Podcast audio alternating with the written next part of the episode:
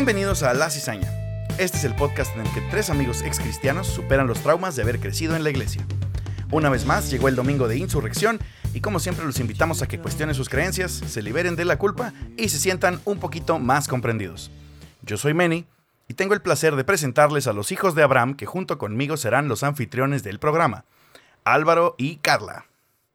Hola, hola, ¿cómo están? Bienvenidos a un domingo más. Estamos como cada domingo bien contentos de estar con ustedes, de estar con todos los cizañeros que nos escuchan y también a la gente nueva que eh, apenas nos está sintonizando.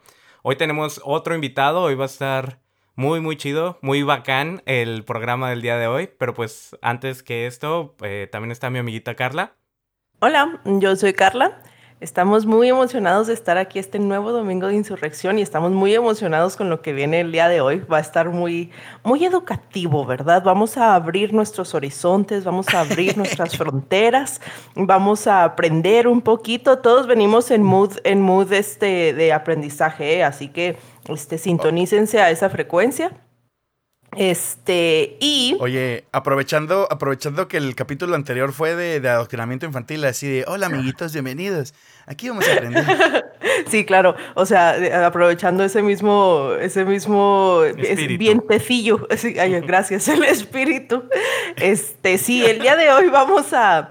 Bueno, la neta, yo, yo estoy muy emocionada porque yo pienso que sí es algo como más nuevo, ¿no? Eh, no me quiero adelantar tanto, pero sí.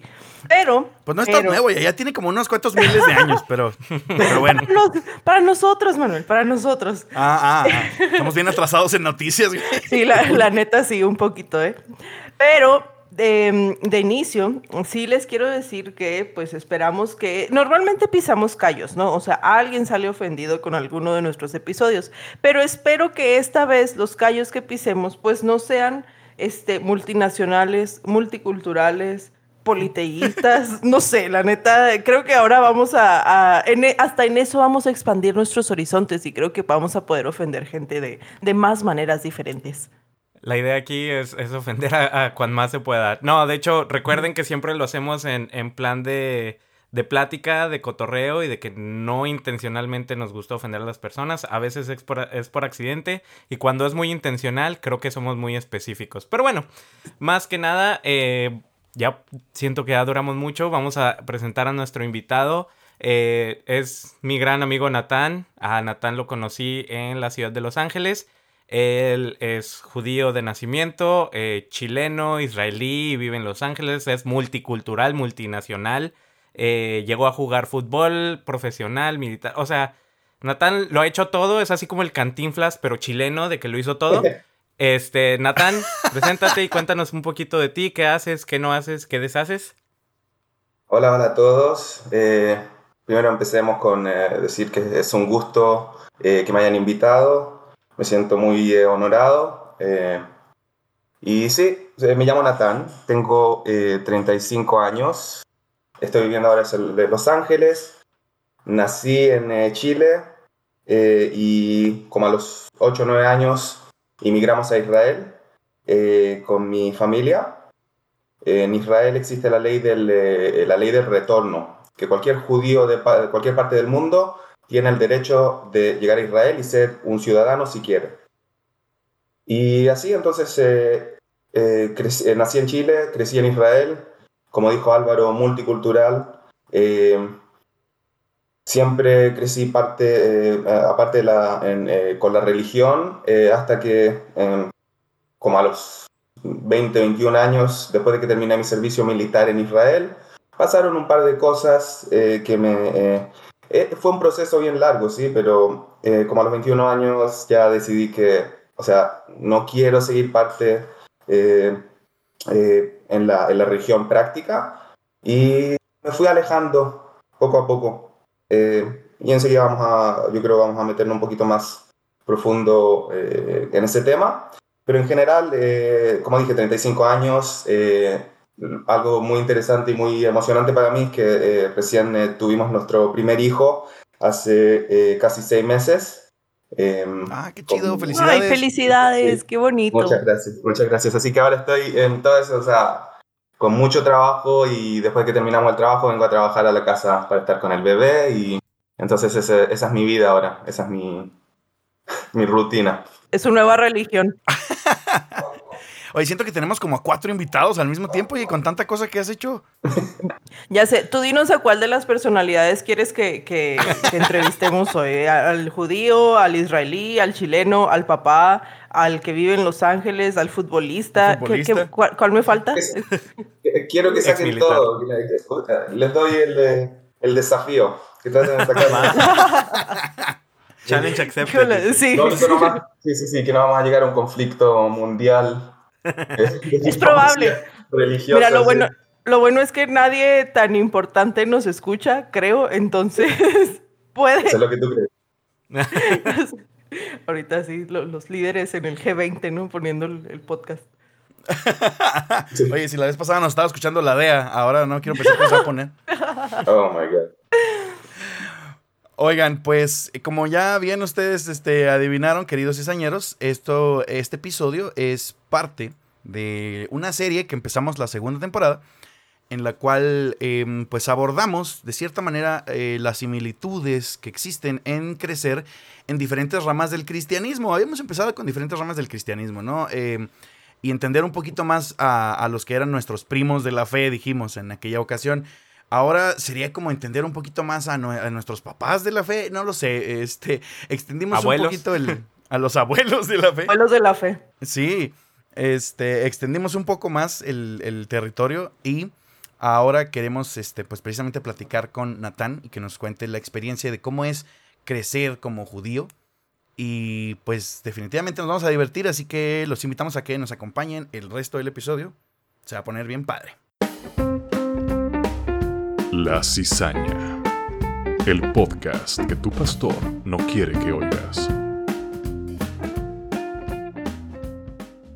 Sí, básicamente em, recuerden que en el cristianismo, e incluso este, todavía en el cristianismo actual, ¿no? Eh, pues gran parte de lo que se predica en, la iglesia o de lo que se cree en el, en el ámbito evangélico, eh, incluso de lo que se pelea y se defiende, ¿verdad? Viene basado en el Antiguo Testamento. Entonces, eh, debería, no sé, tal vez no, para eso vino Jesús, no sé, la verdad, ya, ya de teología no me voy a meter en, este, episodio, por lo menos ahorita. Pero, em, pues sí, ¿no? O sea, gran parte de lo que los cristianos todavía defienden, perdón, defienden y, y predican está basado en el Antiguo Testamento. Entonces, creemos que va a ser muy interesante poder abordar estas, pues estas cuestiones que a nosotros se nos enseñaron de una manera desde la fuente original, ¿verdad? Desde, desde alguien que, que, lo, que lo toma no solo como religión, sino como cultura. Entonces, pues a ver qué va saliendo. Puede que, puede que encontremos muchas similitudes, puede que no, vamos a ver qué tanto, qué tanto nos parecemos a nuestros, ¿qué dijimos? Abuelos en la fe. Abuelos. Abuelos. Tatarabuelos. Recién me invitaron y ya me faltan el respeto, ya soy abuelo. Okay. Ya, ya eres abuelo. Mira, él es el único de los tres que es papá, entonces ya vas un paso más adelante que nosotros, así que pues sí. Acepto, eh, acepto, que sea, acepto, el papá, pero el abuelo. Ok, dejémoslo en papá. eh, que, que sí, yo creo que fue una de las cosas, eh, o muchas de las cosas que yo aprendí con platicando así con, con Natán, porque decíamos, no, es que como cristiano nos enseñaron que el judaísmo es esto, que los judíos creen esto, creen en aquello, y muchas de las cosas, Natán es así, no, es muy diferente a lo que realmente tú crees. Entonces, vamos a empezar desde el principio. Este, Natán, cuéntanos eh, cómo, e, para ti cómo fue el crecer eh, siendo judío más que nada, eh, en este momento tú te, tú te defines como judío por religión, por cultura, por, por qué más y, cuál sería la diferencia entre esas dos. Pero empecemos más o menos cómo fue crecer eh, dentro, de, dentro de la cultura y religión judía. Sí. Ok, yo creo que, tendríamos que separar esa pregunta porque es, hay una diferencia muy grande eh, cuando crecí en, en Chile mi época en Chile y después que inmigramos a Israel, son dos épocas y dos, eh, dos tiempos totalmente diferentes eh, que tienen que ver con mi relación al judaísmo, eh, ya que cuando estábamos en Chile, en Chile era parte de la comunidad judía, éramos una minoría, con un país que es predominante cristiano católico, que como ustedes, muy parecido a México más o menos. Entonces en Chile mi sensación, mi experiencia fue muy, muy distinta. Fue de, ser una persona que estaba, era diferente a los demás. No tenemos acá un video para, para, ver las caras, pero sí mis rasgos, o sea, la cara que yo tengo también es... Tengo cara latina, o sea, puedo, puedo ser una persona que, que, cuando me miras me pueden decir, sí, es mexicano, chileno, es, es, de, es local. Pero en, en términos a mi eh, identidad, a mi cultura, era distinta. Entonces, eh, desde niño, desde muy niño, era parte de todos, pero tenía como una, un pie afuera. No, no, no era 100% parte de todos, porque todos sabían, ah, ese es el, judío el nombre también que tenía en Chile es, lo mismo que ahora vaya un Natán a México y llegue y la gente va a empezar a abrir los ojos y se va a preguntar, ah, ¿de dónde viene? ¿Qué es ese nombre? ¿De dónde? Entonces, desde muy niñito tenía mis amigos, era muy eh, sociable, tenía eh, mi vida y todo, pero sabían que yo no era exactamente como todos. Y en el colegio, por ejemplo, no sé si en México tienen esa cosa, pero en, Chile desde, desde el kindergarten tienen... Eh, enseñanzas de religión, la cual eh, católica, por supuesto. Y yo, como siempre fui a una, una escuela eh, pública en Chile, tenía que ir a, esos, eh, a esas clases. Oye, ¿las escuelas públicas tienen enseñanza religiosa? Sí, sí, 100%. Y que la mayoría es católico, que, que empiezan a, a, hablar del Nuevo Testamento, tiene que ver con Jesucristo. Y yo, por supuesto, no podía entrar a esas clases entonces eso también eso me hizo también hacer un poco más distinto. Eh, cuando los chicos querían eh, molestar a alguien, se, me molestaban a mí, ¿sí? Porque yo era el distinto, yo era el judío, se podía, eh, se podía garabatear, se podía decir cualquier cosa, porque no era como todos. Cosas que tienen que ver también con hace muchos años en los juegos que juegan entre los niños. Hay distintas cosas que son un poquito racistas más o menos. En Chile, estoy hablando en Chile. No sé si lo tienen, a lo mejor ustedes también lo tienen, pero hay distintos juegos, cánticos que se hablan en contra de los judíos.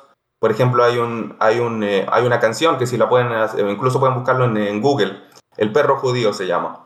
Que yo cuando era niño yo no, yo no entendía. ¿Qué? Sí. y pueden buscarlo ahora mismo si quieren en Google. El perro judío es, una, es un cántico, es un juego que se juega en Chile que yo cuando era niño no, no lo entendía muy bien.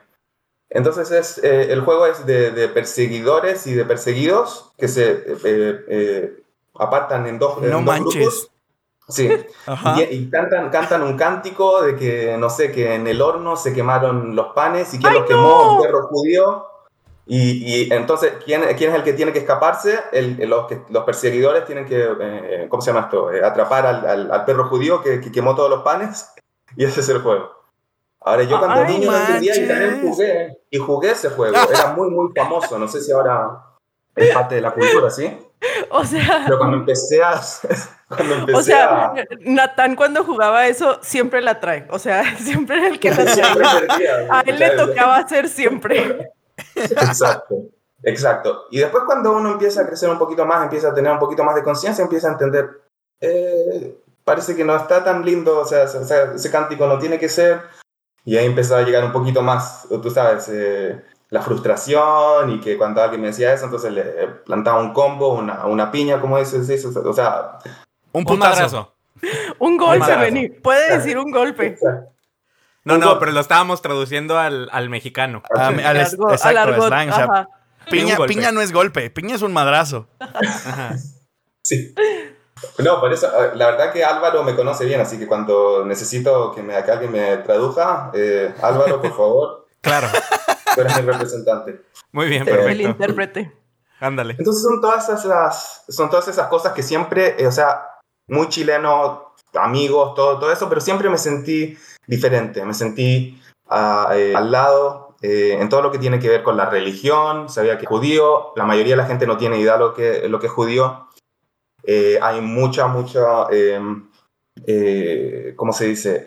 Estereotipos. Interrogatorios, sí, en contra de los judíos, que viene también de todo lo que se, de, tú sabes, de la, de la iglesia, las cosas que se dicen en contra de los judíos, o sea, siempre que la gente sabía que era judío, entonces me conectaban con, Judas, Judas, ¿cómo le, ¿cómo le llaman ustedes? Sí, Judas. Sí, Judas. Ajá. Porque en la, en la religión católica siempre, o sea, existe el, el- el traidor, el que, trai- el que traicionó a, a Jesucristo, que, que era judío, aunque todos, casi toda la, la gente que estaba alrededor de Jesucristo, y Jesucristo, eh, él también era judío, pero siempre, o sea, esa era la sensación, que cuando sabían que uno era judía, ah, es el traidor, y después también se, se, se- se acercan otras cosas que tienen que ver con el antisemitismo, que también tiene raíces de la religión, que los judíos eh, we're uh, greedy, ¿cómo se dice en castellano?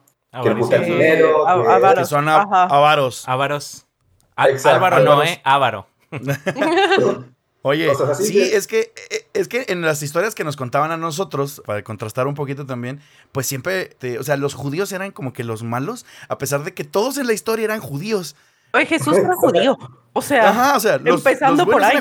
No, sí, yo pero es que luego Yo tengo un- Ajá. un- una, una experiencia con una amiga de acá de, de Colorado. Este, que estábamos platicando así. Yo le, yo le dije, yo le pregunté, pues, ¿qué religión era, era Jesucristo? Y luego me dice, cristiano. Y yo, ah, no. Jesús Creía fue, en sí Jesús mismo. fue judío.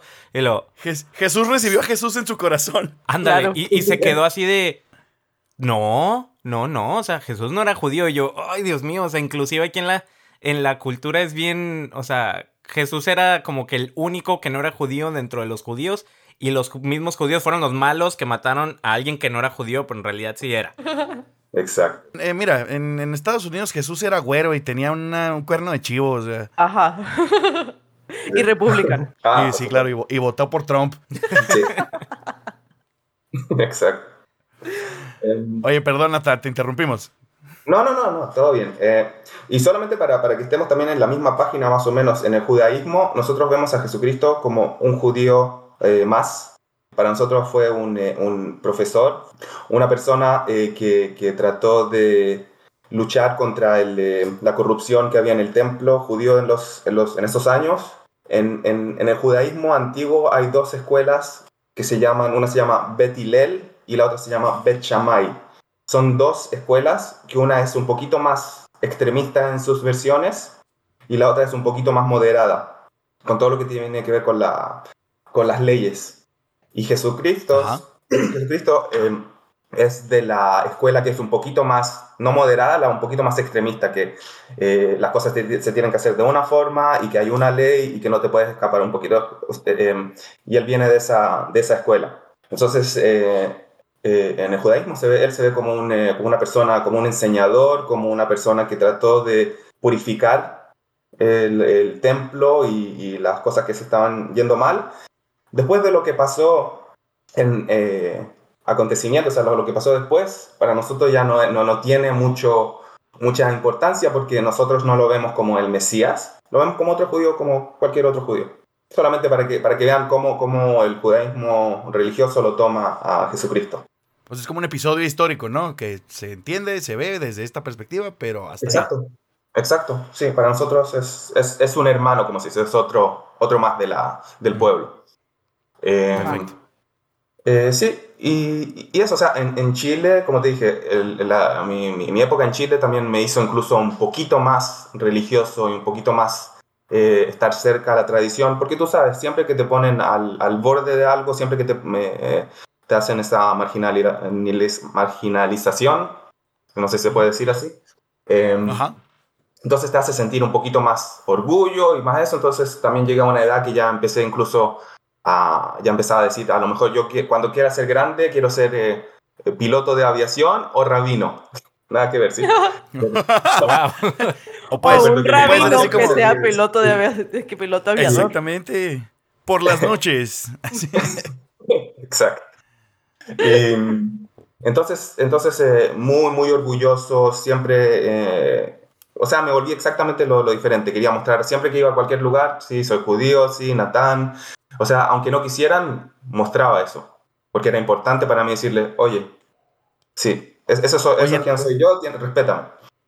Oye, Eh, Natán, y tenía, eh, en esta manera de mostrar ser diferente, ¿tenías, eh, era en cuestión de actitud o tenías, no sé, alguna ropa, alguna manera de comportarte, de vestir, de, no sé, algo que te diferenciara específicamente? Sí. Eh, entonces, en, en, en, los años, cuando era niño y entre los 6 a, entre los 5 a 8 años más o menos, fui con un camino también que por, eh, por el o sea, por, por, afuera también parecía que en el judaísmo, no sé si han visto también la gente que es los judíos ortodoxos, que tienen las eh, patillas largas y, y sí. usan uh -huh. tinta. Entonces, sí, es, eh, nosotros le llamamos a cualquier cosa que haces en respecto a la religión, se llaman, eh, nosotros le llamamos mitzvah. Una mitzvah, un judío tiene 300, 367, si no me equivoco, como, el, como, los, como los días en el año, 367 vale. distintas mitzvot. Mitzvot son cosas que tú puedes hacer en el día para mostrar tu judaísmo y mostrar ah. que, que, que, vas por el buen camino. Entonces, una de las cosas es diferenciarte al, al pueblo y a la, y a la gente eh, demás eh, con, digamos, a, eh, alargar las patillas. El pelo va a ser un poquito más largo en comparación a los, a los cortes de las otras personas. Entonces, cuando era niño, sí me empecé a alargar un poco las patillas y con eso también siempre hay una solución que te la puedes meter de, detrás de las orejas, por si no quieres que alguien te vaya a decir alguna cosa. O... Entonces era eso y también la kippah, ese gorrito chico que se pone uno encima de la, en la, en la cabeza, uh -huh. Uh -huh. Ajá. como el que tiene el papa. Que en el judaísmo la gente religiosa, en el judaísmo la gente religiosa siempre se va a poner una kippah y, la, y lo que significa, el significado es que hay alguien por arriba de mí, o sea que yo reconozco que hay un Dios que me está, me está cubriendo. Entonces, Oye, Natán, sí, eh, perdón que te interrumpa. Eh, en una escuela eh, de ahí de, de Hollywood, este, del, del, templo este, judío de Hollywood, la escuela, yo llegué a, a, dar unas clases ahí y me tocó ver niños con las kippahs, este, pero con logotipos de los Lakers, de los Clippers. Entonces sí. se me hizo, se me hizo muy, muy curioso, eso, se me hizo muy extraño el que, el que algo tan o sea, que represente, bueno, yo lo veo desde, desde este punto de vista, ¿no? Muy reverente de decir, pues es que hay alguien mayor que yo, pero al mismo tiempo, Go Lakers. Este, como que está, es, no sé, se me hizo, se me hizo raro. Hay alguien mayor que yo y su nombre yo, es, es, LeBron.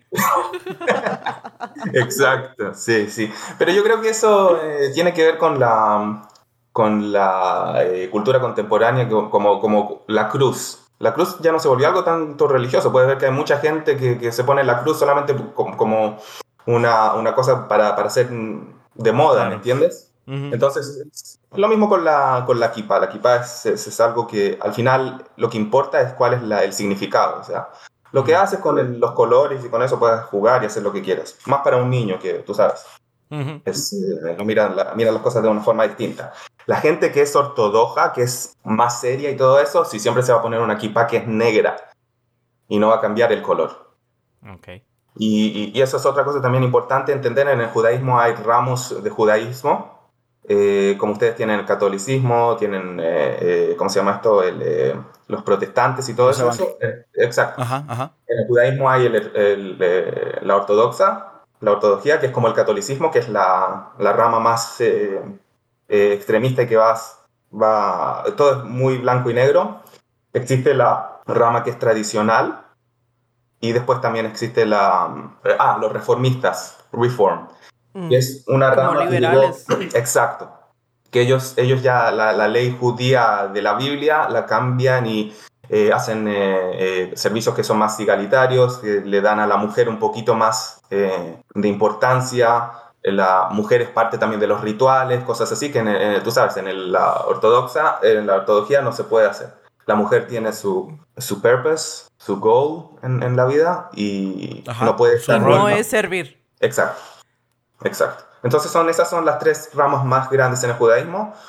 Mucha de la gente que también ve a los judíos siempre nos conecta con esa gente que anda con la equipa negra, que están vestidos de negro, con las eh, patillas largas. Entonces, no es así, o sea, judaísmo es muchas dif diferentes opiniones, ideas, eh, looks, la gente también parece muy distinta, hay judíos en todo el mundo, hay judíos en África, hay judíos latinos como yo, eh, hay judíos europeos, en, eh, en Estados Unidos, por, por, eh, por, ejemplo, y eso es algo también que le decía Álvaro, el, eh, los judíos blancos, Ashkenazí nosotros le decimos, que derivan de Europa, ellos son los predominantes, ellos son los que, los, la mayoría Entonces acá en Estados Unidos la mayoría de la gente que piensa de los judíos piensa a una persona que es blanca, de ojos verdes, eh, a lo mejor rubio, y es judío.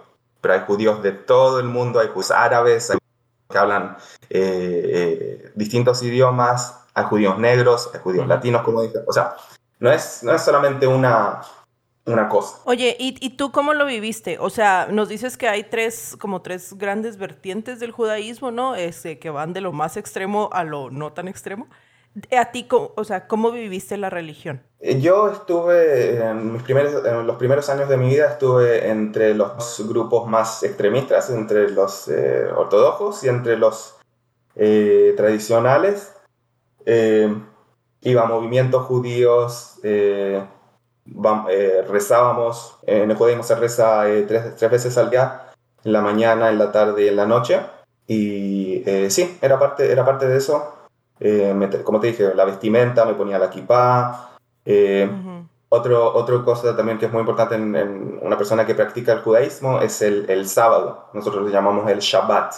Como en la Biblia, que es algo muy parecido a lo que ustedes tienen, que ese sería el domingo, para nosotros el séptimo día es el sábado. En el sábado uno tiene que descansar, significa que usted no, que no puedes trabajar, no puedes manejar eh, dinero, no puedes eh, eh, conducir en el auto, no puedes hacer casi nada. Lo único que tienes que estar en, en la casa con tu familia, eh, descansar, eh, puedes leer eh, la Biblia, puedes rezar, hacerlo, pero no más que eso. Y, y, por ejemplo, en la casa puedes hacer como que hacer de la casa. Eh, preferiblemente no, preferiblemente no. no. No se puede limpiar, no se puede trabajar. Es solamente, lo, lo único que se puede hacer es de verdad descansar, ir a la, a la sinagoga, que es nuestra iglesia, y, y, estar con la familia y sí, no se puede ver televisión, no se puede, o sea... Ay, no. Apenas te iba a decir, ay, tan bonitas tradiciones deberíamos de, deberíamos de adoptarlas. no, y me no, sales no, con que ver. no se puede ver televisión. Oye, o sea, Netflix valió. ¿Y si en el, y si en el Shabbat este, jugaba la, la Universidad de Chile? ¿Qué hacías? Muy raro porque en Chile casi siempre se juega los viernes o los domingos, así que... Ah, mira, qué suerte. mira, qué, qué, conveniente. O sea, por mira. eso, por eso eh, vivió en Chile, o sea, por eso Dios lo puso ahí, porque era, era un país que se adecuaba al, al Shabbat. Exacto. Oye, ¿y grabar un podcast se podía? No. no, digo, ahorita, ahorita creo que estaríamos, este, estoy rompiendo aquí la cuarta pared porque en realidad no estamos haciéndolo en domingo, ¿verdad? Híjole.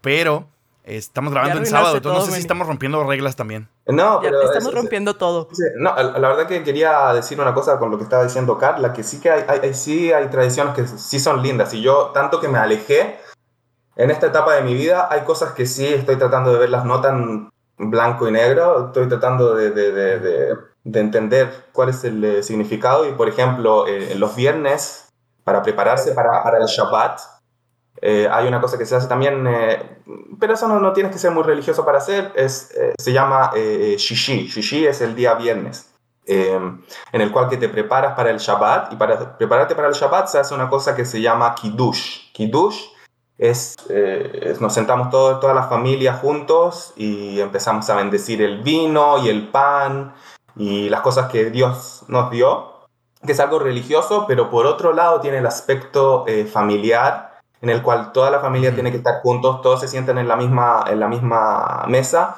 comen juntos y ahí se preparan para el Shabbat.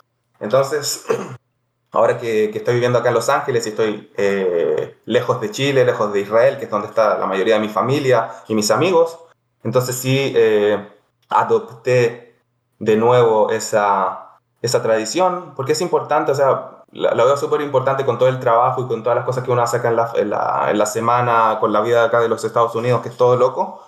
Por lo menos el fin de semana, el viernes, me voy a sentar con mi señora, ahora con mi hijo, y vamos a estar juntos. Y no importa lo que pase, hasta el último día de mi vida voy a tratar de hacer eso. Entonces, eh, eh, Ay, viene de un aspecto bonito. religioso, pero yo lo volví algo más familiar, ¿me entiendes? Claro, entiendes como el, el, valor del ritual, este, más allá todavía de la, de solo la religión, ¿no? Sí.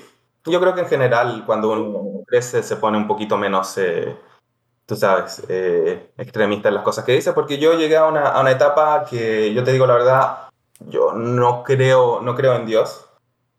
Disculpe si, le, si ofendo a alguna persona. pero sí siento que, que, que, hay cosas en la tradición que son, que son lindas y trato, trato de, de ver cuáles son esas cosas y, y sí eh, implicarlas en, en, en, mi familia.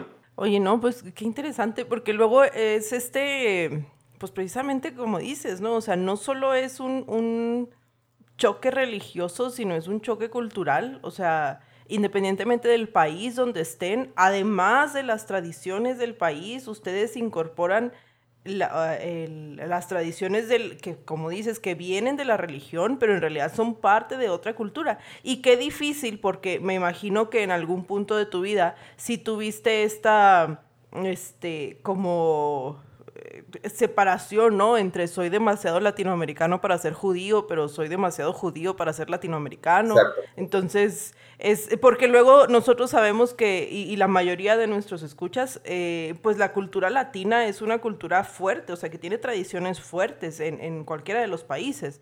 Y no, supongo que la gran mayoría de estas no empatan con lo que es la cultura judía, ¿no? Entonces, sí. ¿qué, ¿qué vamos a añadirle aquí una capa más de trauma a, a, lo que es el haber crecido en una religión. O sea, si ustedes creen que haber crecido evangélicos había sido difícil, o sea, imaginemos o dimensionemos lo que ha de haber sido crecer en una religión que aparte te exige cierta comportamiento cultural que no tiene nada que ver con el comportamiento cultural de la región en la que estás viviendo. Sí, sí. Me suena un poquito también a lo que platicábamos en algún episodio anterior que, que de hecho eh, las iglesias evangélicas a veces tienden a deslatinizar a la gente, o sea, como que, mm, uh -huh. como que ligan tanto a la cultura latina con el catolicismo y como uh -huh. el catolicismo es de cierta manera el enemigo, pues también luego te eh, serte evangélico es como hacerte anglosajón, que también es como una, un, un, o sea, obviamente no es tan fuerte como el que le sucedió a Natán, ¿no? Pero este, creo que pudiéramos hacer ese poquito, ese pequeño paralelo, ¿no? Entre uh -huh. una religión que trataba de sacarte esos aspectos culturales que, pues, oye, soy mexicano, soy chileno, aquí estoy, ¿no? O sea, no está fácil. Sí, que el ser protestante Ajá. era ir como que en contra de el Día de los Muertos, por ejemplo, los bautismos, la, los inclusive algunos hasta cumpleaños y Navidad, o sea, se iban a, a, a tales extremos que digamos la Navidad pues es más, más eh, yo creo que es la cosa más cristiana que existe y aún así se iban en, en contra de eso. Oye Natán, y bueno, eso, eso fue en Chile, pero cuando te mudas a Israel, ¿cómo, ¿cuál es el cambio?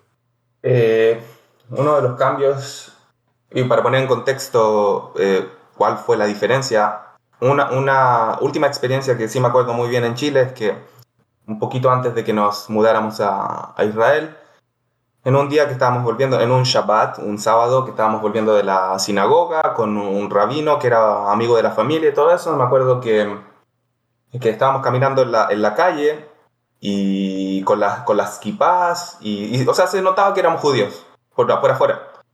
Y pasa, pasa así un auto eh, al lado de nosotros, baja el, el vidrio y empieza a, a gritarnos eh, judíos de mierda, que váyanse de acá, ustedes no, no, tienen por qué vivir aquí. Y nos empezaron a tirar eh, basura que tenían adentro del, eh, del auto.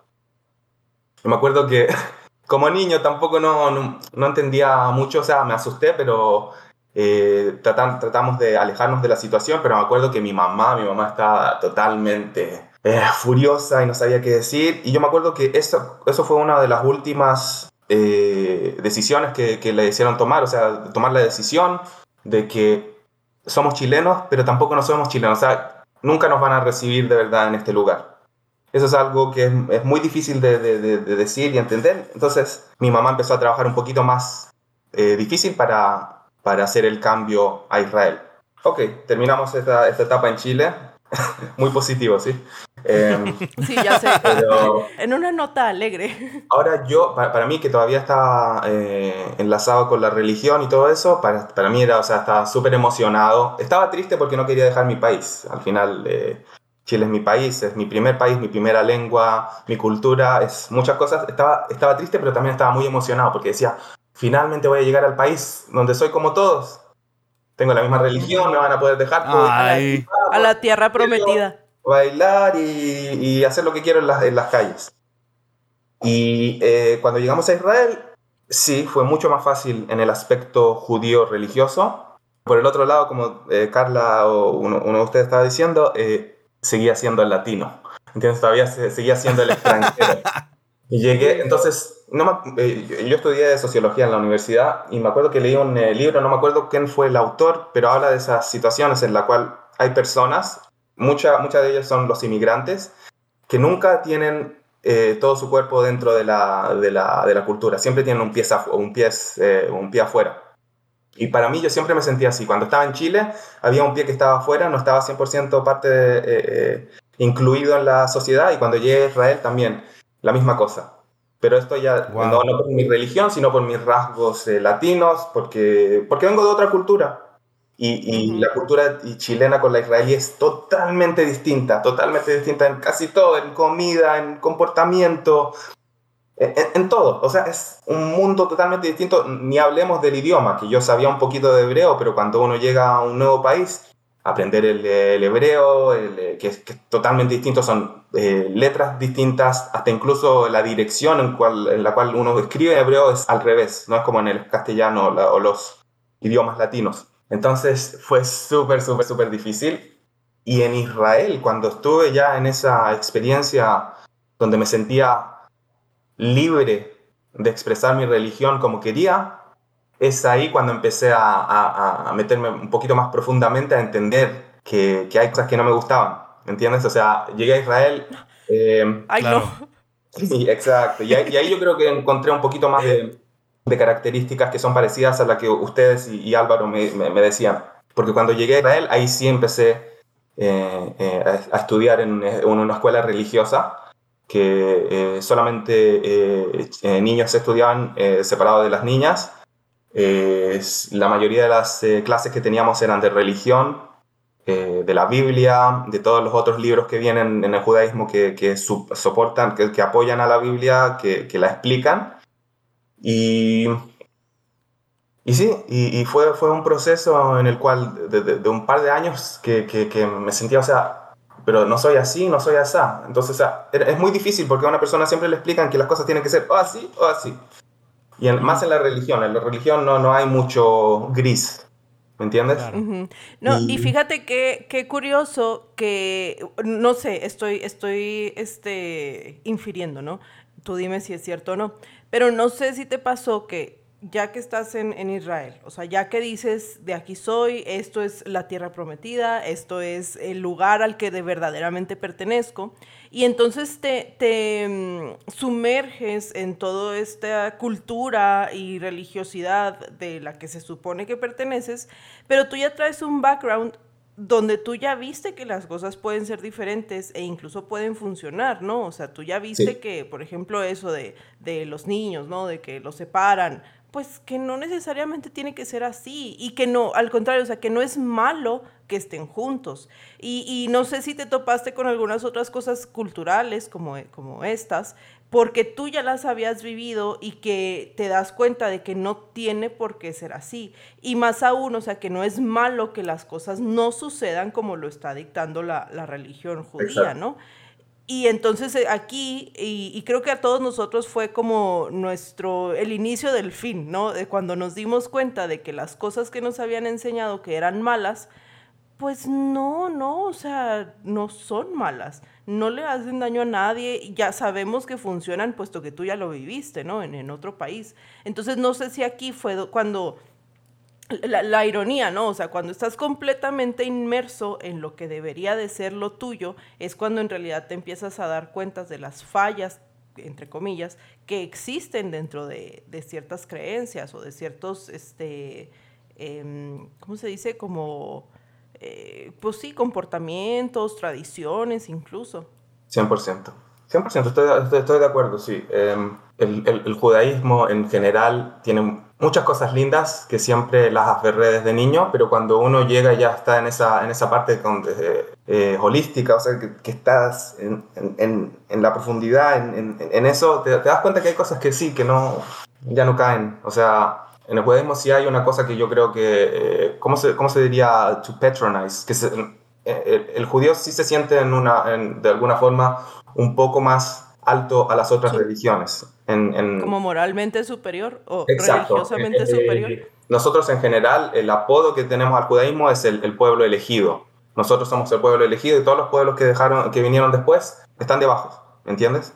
Eh, somos el, pueblo del libro. Es que fíjate, o sea, eh, no, por, no, por, no por darles por su lado en este sentido, pero pues sí tiene sentido, ¿no? O sea, el hecho de que sean una de las religiones más antiguas en el mundo y que sigan sobreviviendo, o sea, que siga habiendo este, adeptos o, creyentes de esta religión, em, el hecho de que la mayoría del, bueno, no la mayoría, el hecho de que todo el cristianismo de alguna forma haya nacido en el judaísmo, pues como dijimos al principio medio en broma, ahora lo decimos medio en serio, pues sí son como los padres o los abuelos de, pues, de todo lo demás, ¿no?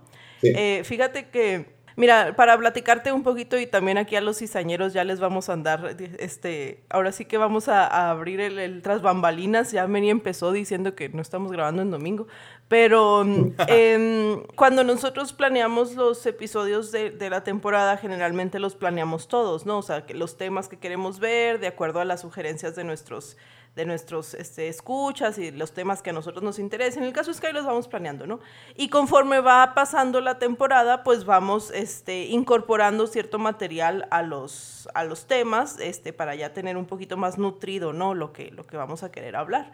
Y me encanta porque estamos grabando, eh, o sea, estamos en junio, ¿no? En abril este, me topé con una frase, hablando de esta superioridad del judaísmo, me topé con una frase que, que dice, este, ahí se los voy a dejar de tarea a ver quién sabe dónde sale, que dice, no hay judíos débiles, somos la raza que peleó con ángeles y con gigantes, somos los elegidos de Dios.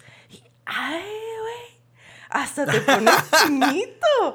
O sea, güey, o sea ¿qué, ¿qué otra religión te puede venir a decir eso? ¿Sí sabes? O sea Oye, imagínate, imagínate tener ese título de los elegidos de Dios. me encanta, me encanta la forma, no mames, como sí, me encanta la forma como lo traduces tú, esa, cosa, o sea, se puede traducir de esa forma y me, me, me gusta que, que, trates de ser, o sea, simpática con, con, con esa... Con esa, eh, con esa no, es, es, que es en serio, o sea, la, la, neta, si tú te pones, o sea, yo como ex cristiana, ¿no? O sea, yo soy como, como familia política de Dios, ¿sí sabes? O sea... Es que, es que no, mira, de hecho, o sea, si, tú lees, si tú lees, por ejemplo, en, el Nuevo Testamento, este, todavía a los judíos sí se le ve como el pueblo escogido de Dios. Y, e inclusive en una de las cartas menciona que fuimos adoptados, o sea, somos, somos el, medio hermano, somos el, hermanastro del judío porque fuimos adoptados para ser parte del, pueblo escogido. Entonces, sí, o sea, no nada más, o sea, no nada más los judíos se ven así como el pueblo escogido, sino dentro del cristianismo, muy en sus raíces, sí, dice, nosotros fuimos adoptados, o sea, en tan alta estima se tiene al, judío eh, dentro de las raíces que los mismos cristianos dijeron, ah, no, nosotros fuimos adoptados y también somos parte de. Sí. Sí, pero, pero ya eres parte de así como por afiliación, o sea, ya no eres porque, sí, sí. Hay una cuestión ahí interesante porque también en el tiempo en el que se hablaba de esto, recuerden que Pablo era un judío viviendo entre romanos, entonces la adopción era una figura más alta que el hijo natural. Entonces mm. no crean, no crean que mm. tampoco era como que, ah, al ser adoptados te estaba pedorreando. Al contrario, Pablo estaba diciendo, estos son hijos adoptados de Dios, o sea, Dios los quiere más. porque el cristianismo es porque la nueva si los escogió. Es porque si los escogió, exactamente. O sea, los escogió más. Porque en teoría los escogió antes, pero entre la cultura romana, pues el hijo adoptivo era todavía más, este, de mayor mm. estima. Mira Entonces, no se sientan tan, tan pedorreados, ¿eh? Pero, pero te fijas, o sea, eso lo sabes tú porque eres más ñoño que nosotros, como ya has demostrado a lo largo de todo el tiempo que tenemos en este proyecto, ¿verdad? De tres temporadas. Ya, ya bien establecido. Lo sabíamos en nuestra juventud, lo confirmamos en nuestra adultez. Pero eso nunca, o sea, eso no te predicaban en la iglesia. No, Cierto. nunca te lo dicen, no. Ajá, sí me explico, o sea, en la iglesia te manejan este otro sentido de, es que los judíos son el pueblo escogido, y, y sí, o sea, como que luego ya Dios dijo, ah, bueno, ya los tengo a ellos, y, y- y bueno, ustedes también se pueden juntar si quieren, pero... estoy aburrido. Pero, ajá. Quiero sí, más sí, hijos. o sea, así como que, que sí, ándale, así como, ay, bueno, pues nos aventamos otro para que tenga un amiguito, pero... Mira, Jesús Pero está ahí todo solo. nadie, nadie, nadie se sube al sube y baja con él. Pero en realidad, o sea, los que encanta, eran me el encanta la pueblo forma de que Dios. están tratando de, de- de explicar esa, esa frase. Para mí, para mí sí fue un poquito más eh, problemático por las cosas que pasan en mi vida, porque se puede entender de esa forma, pero hay mucha gente eh, en la historia, muchos políticos, muchos eh, líderes que usaron esa- esas frases para eh, clasificar a las personas. Para clasificar a las personas. O sea, yo no, Ujú. no creo que un pueblo tiene que tomar la, la- la fuerza de, de- de ser el elegido, el preferido, porque eso, al final eso es lo que te están diciendo, es como ofende a otras personas cuando dice, oye, a mí me eligieron, es como eh, piensas que tienes ahora un papá que tiene dos hijos y tiene al hijo elegido y al otro lo dejas eh, eh, neglected, lo dejas al lado, ¿me entiendes? O sea, es un Ah. poco... O sea, no, no, no está en su lugar y hay culturas y hay eh, religiones que eso lo volvieron totalmente una- un, un sistema de quiénes son las personas que son superiores y quiénes son las, las, eh, inferiores. No, ni llego a las cosas que pasaron en, en la Segunda Rega- eh, Guerra Mundial de un pueblo que se creía que es, es- estaba superior a los otros. Que Entonces. Los que no eran parte de, de- de- de esa raza superior, tú sabes lo que tenía que pasar con ellos. O sea, no, no tiene que existir, esas son cosas que para mí ya no... O sea, me encanta el respeto que le dan a- a- a- al judaísmo y todo eso, pero eh, en la sensación como judío a un niño que crece que le están diciendo que sí, tú eres elegido, tú eres el mejor y todo eso, significa que tú vas a ver a las otras personas de una forma inferior. abajo. ¿Me entiendes? Y eso es lo que nunca, Claro. nunca voy, a, voy a aceptar y que, que tengo problema con eso. Sí, y fíjate las, las connotaciones, o sea, güey, es que uno no se da cuenta de lo que viven las demás personas, ¿verdad? Porque volvemos, o sea, tienes tan aceptado, eh, mira, la cosa es que, como dijo ahorita Meni, nosotros como ex cristianos o ex evangélicos o cristianos o evangélicos, como se quieran ustedes este, catalogar, eh, nunca nos obligaron a ser culturalmente diferentes. Digo, sí, ya como platicó Meni, que eh, al final el evangelismo pues como que toma este, ciertas em, características de lo que es anglo y todo, ¿no? Pero, o sea, nosotros pues siempre fuimos mexicanos, ¿no? O sea, nosotros nunca dejamos de ser este, en la comida, en el habla, en, en, muchas, muchas, muchas cosas. O sea, nosotros nunca dejamos de tener esta, esta um, identidad. Identidad. sí. Ajá, y la mayoría, por ejemplo, las personas con las que hemos hablado de, de que también son evangélicos o ex evangélicos de otros países, muchos de nuestros escuchas, muchos de nuestros invitados, tampoco han perdido esa identidad cultural. Pero para ustedes, la identidad cultural que te confiere la religión está por sobre la identidad cultural que te confiere el país en el que vives, ¿no? 100%. Según lo, ajá, o sea, según lo que nos has platicado. Entonces, no solamente vas a ver hacia abajo a las personas de otras religiones, sino también de otras culturas, ¿no? Y es, y es aunque quieras o no quieras, porque al final si vas a llevar una vida judía por la ley, entonces hay cosas que aunque quieras acercarte a la otra persona no vas a poder, porque como dijiste, eh, la gente que es religiosa tiene que comer también incluso de una forma, que se llama kashrut, kasher. Entonces, aunque quiera comer con mi amigo mexicano, que lo que sea, digamos, cerdo, no puedo, porque, ¿me entiendes? O sea, aunque quiera acercarme, Sí. no puedo. Hay esas eh, barreras que, que- que me previenen de, de- de acercarme y ver al otro lado. ¿Te No, fijaste que Meni, me llamó, me llamó cerdo? no es el cerdo, sí, sí, sí. no, mentira. Que es interesante, que es interesante porque en eh, todo lo que tiene que ver con religión, digamos los musulmanes, después ellos también adoptaron esa, esa ley. Entonces los judíos y los musulmanes, eh, que ahora hay mucho co- conflicto entre, eh, mundial entre los judíos y musulmanes en distintos países, eh, son dos, dos religiones que no comen cerdo, los- la gente religiosa. Ellos tienen su forma de comer que se llama halal y nosotros tenemos el kosher. Ujú. Hay una, hay una historia que ya, les, ya este, Carla y Álvaro se la saben, la, la voy a contar súper rápido. Una vez tratamos de llevar a un amigo, estábamos en, en, Yucatán y teníamos un amigo musulmán y queríamos llevarlo a comer y fue imposible prácticamente encontrar algo que no tuviera cerdo en Yucatán. O sea, ahí hasta el chocomil tiene puercos. Ah, en Latinoamérica o España, sí, encontrar algo sin jamón, así, es imposible. Historia de mi vida cuando era niño también, todos comiéndose el sándwich con jamón y yo al lado tomando... ¿Qué le ponían a tu sándwich? Ya sé, ¿qué le ponías a tu sándwich? ¿Huevito? Eh, o sea, en general se puede poner eh, cualquier tipo de carne que no sea cerdo, pero también la carne se tiene que cocinar de una forma específica. O sea, cuando uno, eh, cuando matan al animal, hay que matarlo de una forma específica por la ley judía. ¿Entiendes? no manches, sí. O sea, tienes que ir con carniceros especializados. Exacto, una persona religiosa quiere ir a comer a un restaurante, digamos, solamente pollo o cosas que sí puede comer, todavía no puede comer porque, porque no, lo, no, lo, hicieron de la forma que tenían que haberlo hecho. Ay, no manches. Y entonces... Sí, porque no le, no le leyeron versículos al pollo cuando lo estaban matando, ¿cómo era? Sí, no sé, no tengo bueno, bueno, nosotros no sabemos, tendríamos que investigar según, Según yo tengo entendido, con los animales em. es este degollándolos y no a través de... Ya ves que, por ejemplo, a las vacas en los mataderos y todo es como con una pistola de aire que se le da en, el, en, la cabeza. Entonces tengo entendido que para que sea así kosher tiene que ser como degollado porque algo así viene en...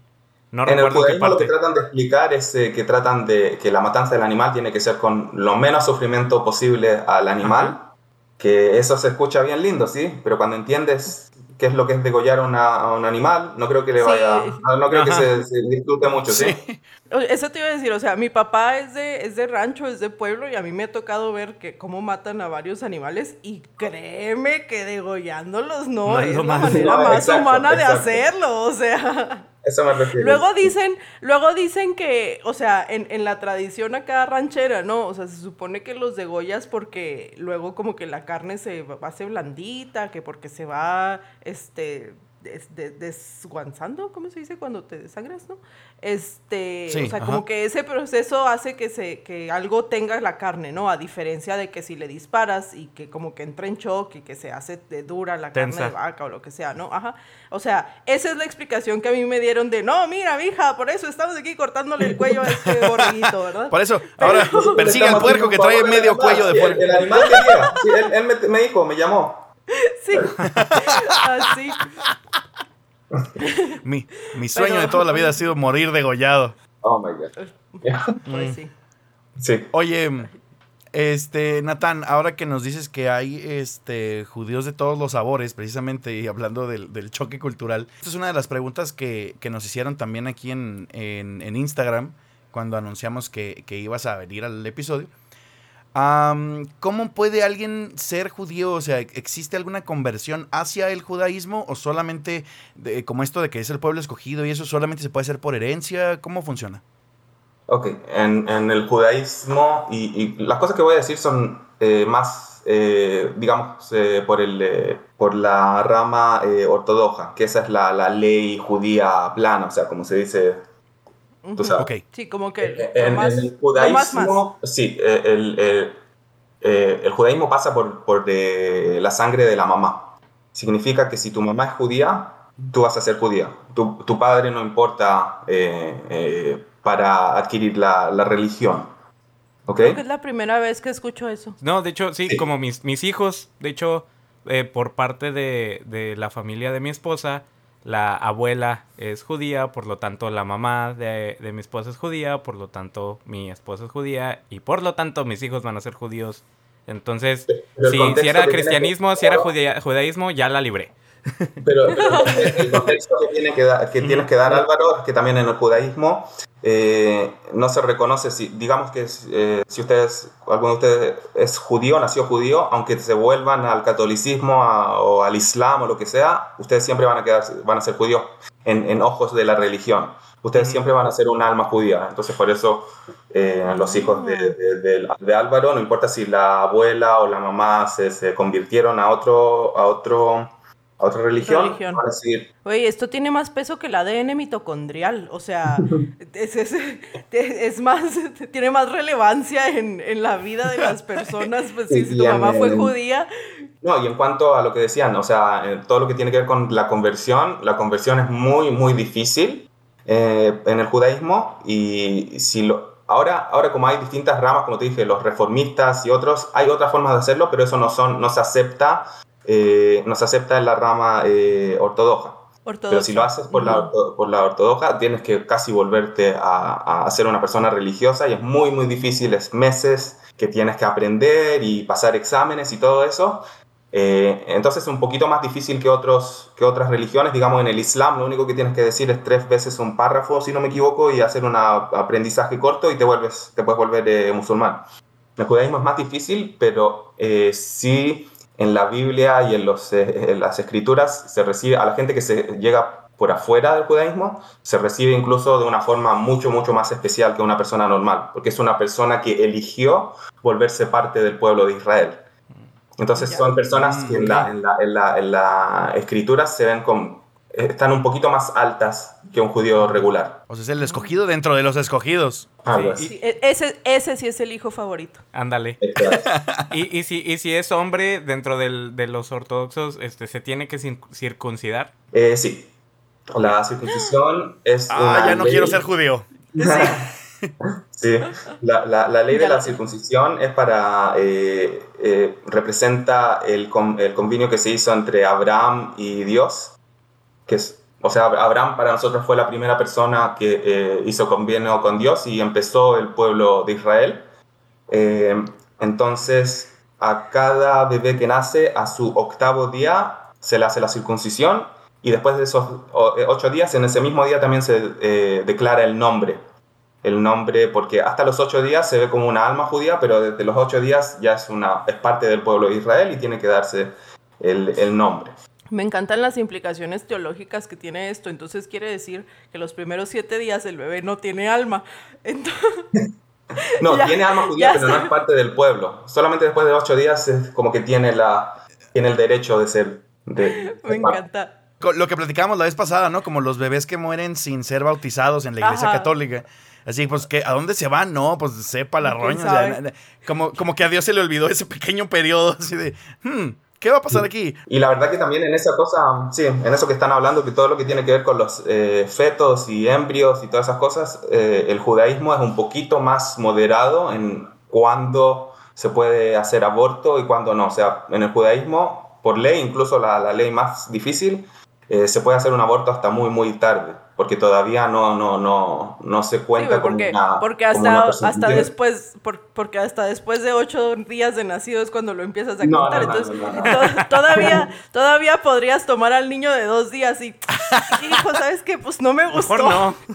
sí. No, lo que me refiero es que, digamos, con el contexto de hoy en día, que hay muchos países que están en contra del aborto y tienen leyes... Eh, ilógicas de, de, de, obligar a una mujer a no hacer aborto después de que no sé qué haya pasado, o, sea, o acá en Estados Unidos que, que, que, una persona no puede hacer aborto después de la semana 4, no sé qué, cuándo, es eh, totalmente ridículo. Oye, a ver, a, a, ver, a ver, espérame, espérame, espérame, espérame. Entonces, en el judaísmo como cultura y como religión, en Israel como país, ¿el aborto es legal, permitido, eh, despenalizado, etc, etc. Sí, hasta, hasta el punto en el cual que ya no se puede hacer, pero en comparación a, a las otras religiones como eh, los cristianos y los musulmanes, eh, la mujer tiene un plazo mucho más largo para abortar que en otros países. Órale. O sea, pero no hay un, una oposición de parte de la religión, porque seamos sinceros, o sea,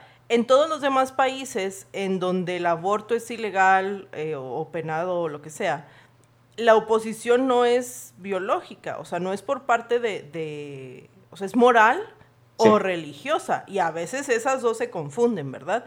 Entonces, en el judaísmo no hay una, una objeción. objeción, gracias, no me acordaba la palabra, no hay una objeción religiosa. Sí, sí hay, porque en, general sí la religión no quiere que una mujer haga el aborto, pero, por ejemplo, si hay alguna implicación que, complicación que tiene que ver con, eh, con la salud o con el eh, peligro que vaya a sufrir la madre o porque pasó alguna cosa, digamos, por violación o cualquier cosa, la, la madre va a tener la preferencia al, al feto, al, al, embrión. Híjole, qué interesante, güey, que una de las religiones más conservadoras que existen en el universo, o sea, que, que, se peinan diferente con el solo propósito de verse diferentes al resto de los simples mortales, tenga más apertura en estas cuestiones que luego todos los demás. qué, qué suave. Algo así. Oye, Nathan, bueno, ya nos platicaste que cómo, cómo se puede ser judío, ¿no? O sea, por nacimiento, por parte de tu madre, cultural, etcétera, etcétera. Si te quieres convertir, lo puedes hacer. Sí. o sea, convertir después de una larga serie de pruebas, ¿no? Este, pero, pero lo puedes hacer. ¿Y cómo dejas de ser judío? O sea, entiendo que no se deja de ser judío de forma cultural, evidentemente, pero ¿cómo te sales de esa religión que te atrapa en tantos aspectos? Y, luego, ¿qué pasa? O sea, ¿qué pasa contigo? Eh, no, no específicamente contigo, sino ¿qué pasa con una persona que decide dejar de profesar la religión judía? ¿Qué pasa en la comunidad judía?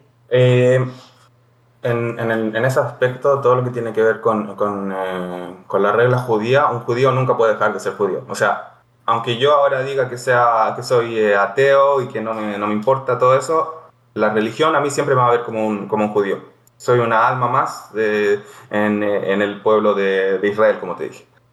Eh, así que eso sería ya más eh, tu sensación eh, personal, si tú ya no quieres ser parte, o sea, tú te puedes ver así, pero la religión, la religión sí te ve como judía. Un, un ejemplo es, digamos, de, ¿cómo se llama este? Bob Dylan. Bob Dylan es judío de nacimiento. Tiene un apellido Zimmerman, es judío europeo. Y él se volvió al catolicismo, al eh, cristianismo, no me acuerdo de qué edad, y en Israel y en el judaísmo todavía lo ve como judío a él. no importa lo, que hizo, no importa eso, nunca te puedes desgarrar, de, te puedes eh, alejar del judaísmo.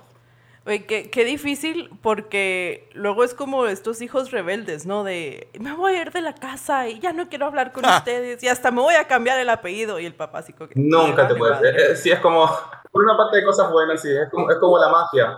Sí, nunca te puedes salir.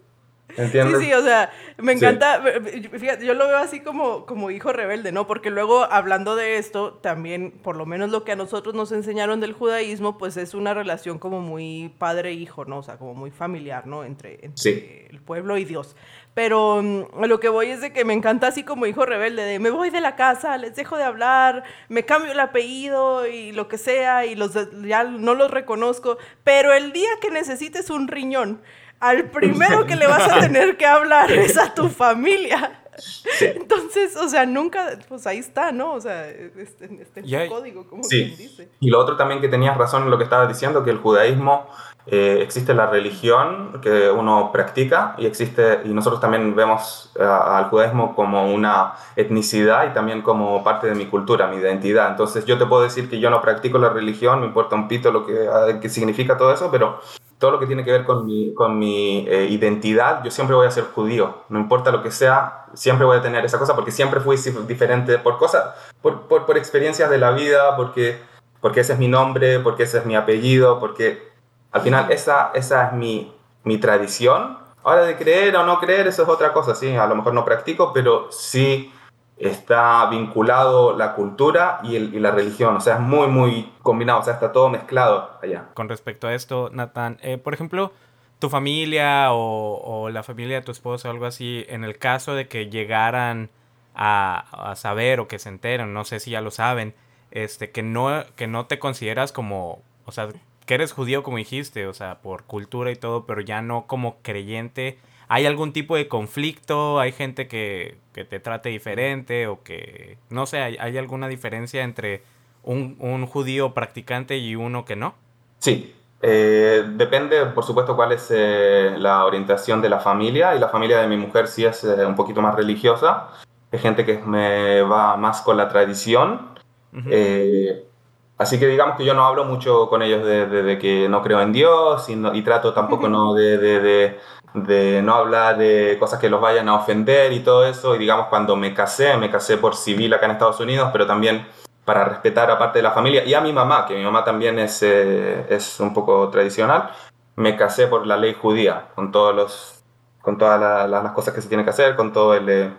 El rito y todo. Exacto. Eh, pero sí, te, te, te, digamos, la familia de mi señora sí me ve de una forma distinta cuando, cuando ven que yo no, no, no, no practico, no, no, no voy a ser parte de, de, una, de rezar o de, de, hacer las tradiciones que son parte de, la religión. En, en, general, Israel, el país de Israel también, mientras pasa el tiempo, eh, se vuelve un país un poquito más y más religioso, aunque la, aunque la gente que, que no practique la religión todavía eh, sigue la tradición de alguna u otra forma. Y me pasó con mis amigos cercanos allá en Israel, que yo empecé a hablar que ya no creo en Dios, que todos los cuentos de la Biblia hay algunos que dejan mucho de que desear y que no creo en muchas cosas. Me miraron de una forma distinta decían, ah, no, ¿cómo puede ser? ¿Y qué, qué, por qué crees eso? ¿Y qué? Dios y aquí, o sea, sí, todavía mm. te miran de otra forma. Entonces a mí me tienen como el, como el rebelde, ese que le gusta molestar, ese, o sea, ya me tienen el nombre como el ¿me entiendes? Ese que siempre le gusta criticar, que siempre lo... Pero, ok. El cizañero. Sí. Bienvenido. Eh, em, uno Somos más. una gran familia. sí, uno más al montón. También aquí tenemos reglas bien estrictas de comportamiento, después te las pasamos. ¿eh? oye, oye, Meni, tú, porque, porque ya dijimos que tú eres el más ñoño de todos, em, ¿no te acuerdas si hay alguna otra... ¿No te acuerdas si, alguna, si hay alguna otra religión que tenga estas características? O sea, que la religión sea la cultura y que la cultura sea la religión. Ay, sí me la pusiste este, difícil. yo creo... Sí, así, creo que, creo que... Creo que no en tanto a que las culturas, digo, más bien como que... El, siento que las religiones más grandes que todavía persisten en el mundo son como bastante universalistas. En tanto a que dicen la salvación es para todos o el mensaje es para todos. Entonces, tal vez, por ejemplo, lo más cercano sería como el hinduismo, pensando en que, en que realmente sí es, es difícil despegarlo. Este, pero, pero luego en India, o sea, en India como nación, existen otras varias religiones Sí, claro. No es así o sea, una, nación que represente una cultura y una religión, no creo yo, este, digo, yo no, soy experto ni mucho menos, pero no, pues no me acuerdo. Que algunas no, estoy, estoy, o sea, desde ahorita que dijiste, Natán, eso de, que nunca dejas de ser judío porque eres lo que eres, eh, a pesar de la religión que profeses, eso estoy tratando de pensar en alguna otra situación en la que esto pueda pasar y no se me viene nada a la mente. O sea, incluso las religiones. Sí, no exactamente, pero yo creo que sí hay muchas eh, cosas que se, que se parecen en, en, el Islam. En el Islam también se cree que eh, eh, son parte de, de la nación islamista y por eso puedes ver que hay muchos países también del mundo que tratan de implementar la ley islámica, como en Irán, como en distintos países, porque sí se sienten parte de la misma, de la misma nación cultural y religiosa. No es exactamente como la judío, pero es parecido un poquito. Mm, ya. Cierto. Muy bien, muy bien. Gracias, Natán. Gracias, Natán, por venir a destronar a Meni como el más ñoño. un gusto, un, placer siempre, siempre. Claro. es un placer siempre ser destronado, Manuel. Eso es lo que estás diciendo. Sí, pues ya me ha tocado, ya me ha tocado varias veces. Entonces, este. Oye, mira, es parte de la deconstrucción. Si no me deconstruyo de eso, también este, estoy siendo muy hipócrita. bueno, yo, te estaba alboreando, pero qué lindo que luego lo hagas una experiencia educativa. lo, que también les quería decir en ese, en ese aspecto de, de la cultura y la etnicidad y la religión, que hay mucha gente que tampoco no entiende eso porque Ahora voy a llevarlos al, al, conflicto que hay en Israel entre los judíos y los palestinos, los israelíes y los palestinos. Los judíos en Israel, nosotros vemos al judaísmo como una nación, nacionalidad. O sea, yo soy de nacionalidad como, como judío, no como chileno, no como cualquier cosa, tengo el derecho de vivir en Israel como ciudadano. Entonces, cuando la gente habla en contra, digamos, de Israel con lo que está pasando ahora en, la, en, la, en el conflicto y todo eso, que no me voy a meter en eso, pero eh, ellos muchas veces dicen, pero ellos son, son judíos, que se devuelvan a, a, los partes, a las partes donde llegaron, a, a, de Europa, de Latinoamérica, cualquier parte que se, que se vuelvan. O sea, esa parte, de ese, ese, esa tierra es Palestina. El judío te va a responder que ser judío no es solamente una religión, es una nación. O sea, yo soy judío. Nosotros ahora le llamamos de una forma moderna israelí, ¿ok? Pero ser judío también es ser parte, es, tu nacionalidad. ¿Me entiendes? Entonces, por eso yo tengo el derecho de ir y vivir en ese, en, ese país porque es, es, mi nación, es parte de mi cultura de hace mil años y todo eso. Entonces, eso, eso que hay mucha gente que no, no, no, no capta, que siempre cuando ve a los judíos los tratan como una religión, pero los judíos y la mayoría de los judíos que viven en Israel se ven también como una etnicidad. Yo tengo, Ya. como tú sabes, toda la nacionalidad moderna que se inventó hace un, eh, un par de cien de años, que empezaron a, separar a los países, Chile, México, Uruguay, todo eso. Judíos son también una nación. Y eso es lo que hay mucha gente que no, no, entiende y eso es parte también importante de entenderlo en el contexto del conflicto entre Israel y Palestina. Ujú. Oh, qué fuerte. Sí. Sí. Sí, eh, de eso po- podemos hacer otro podcast y hablar una sí. semana, sí. Sí, porque eso, eso es precisamente lo que, lo que te preguntaba, ¿no? O sea, entonces, pues nunca puedes dejar de ser judío. O sea, puedes creer lo que se te dé la gana, pero al final, pues... Sí, y yo creo que también eso es un poquito como brusco, un poco violento decir una cosa. Así que, eh, o sea, es lindo decirte que siempre va a ser parte de la familia, pero No, otra no, no, no, no es- como que no te es lindo, sofoca, ¿me o sea. entiendes? Te dice, o sea, Ajá, no- no te vas, no importa lo que pase, güey. Ajá. Tiene las dos este, vertientes, definitivamente, ¿no? Es como la película de Encanto, si la vieron.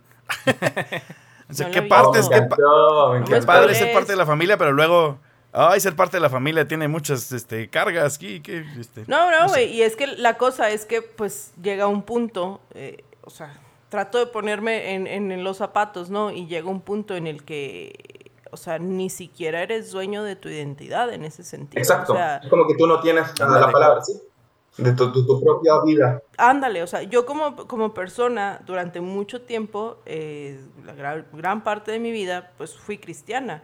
Y eh, llegó un momento en el que decidí dejar de considerarme cristiana y dejé de hacer las cosas que me hacían cristiana y ya, o sea, ya puedo decir que no lo soy, ¿sí me explico? Pero no tengo esta carga de que, no, no, no importa lo que hagas, no importa lo que creas, siempre vas a ser parte Pero de la pregunta más importante, Carla, sería ¿cómo te ven por afuera? O sea, tú te ves de esa forma, tú te- ya no te ves parte, pero si hay grupos o, o al- No, algún vínculo no, no. por el lado que sí te ven, que No, dicen, eh. ah, bueno, eh, le está loquita, no sé, le pasó alguna cosa, pero al final es de, es de- de los nuestros, como Ta- se tal vez, o sea, tal vez mi Más o abuela. menos, ¿eh? Sí, sí, sí. Tal, tal, tal, tal vez Sí. mi abuela, pero en realidad, o sea, eh, y sin entrar en mucho rollo teológico, ¿no? O sea, básicamente en el, en el evangelismo, en el... Sí, evangelismo. sí ¿Protestantismo? bien, ¿verdad? Sí, esto, ¿no? Cristianismo. Es que luego cristianismo no quiero eh, eh, incluir a los, no quiero incluir a los católicos en este sentido porque creo que con ellos sí es más diferente. Pero básicamente en, en la parte evangélica del cristianismo, eh, o por lo menos lo que a nosotros o a mí me ha tocado vivir, cuando dejas de participar, eh, cuando abiertamente dices que dejas de creer, dejas de ser parte de la comunidad. De hecho, oye, te iba a decir, en, eh, puede ser que en el cristianismo, o sea, lo que nos ha tocado escuchar mucho es justamente lo contrario, que se utilice, se respalda en un versículo de Juan, de las cartas de Juan, que dice, si se salieron de nosotros, entonces nunca fueron de nosotros. Ah, o sea, el sí, cristianismo lo ve en negativo. Ujú. Sí, o sea, en el cristianismo, si te sales es porque nunca fuiste de verdaderamente, de corazón Siempre y fuiste sinceramente, cizaña. ¿no? Sí, siempre fuiste de los otros. Pero, pero el punto es que, que culturalmente, te digo, salvo mi abuela, no tenemos esa presión de, es que en realidad sí eres, solo estás un poco confundido, pero hagas lo que hagas, tú siempre vas a ser parte de, no, güey, no, o sea, yo ya lo decidí, lo dejé de hacer, ¿sí me explico? O sea, Sí, sí. Sí, acá te- y la gente deja de hablar y te corren y ya, X, ¿no? O sea, Ajá, o te vas tú, dejas, pues no te tienen que dejas de existir de para ellos y Sí. no como, no como ustedes es en, el, en el judaísmo que está escrito todavía tu nombre así en los archivos En de piedra. la La vida de- sí. Con el dedo de Dios, así. Ajá, güey, sí.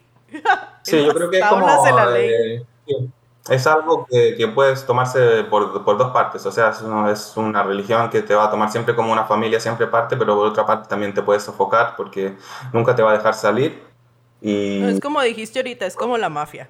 O sea, sí, puede ser como too much de vez en cuando porque hay gente que aunque quieras, todavía te van a seguir tratando como que eres parte. Y tú, oye, no, bueno, ya listo, no quiero más. no, no te Mm. friegas. Ya. ¿Para qué, pa' qué- pa' qué tuviste una mamá judía? Ándale.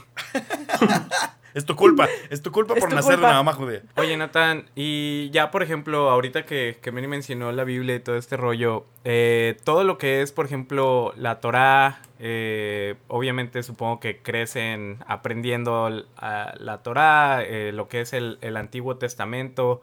¿Cómo, cómo, cómo miran? Es, eh, ¿Hay alguna distinción en lo que se conoce o nosotros conocemos como Antiguo Testamento y la Torá es la misma? Sabemos que está dividido como en ley, profetas, etcétera, etcétera. Más o menos, ¿cómo, cómo lo ven? ¿Cómo lo manejan?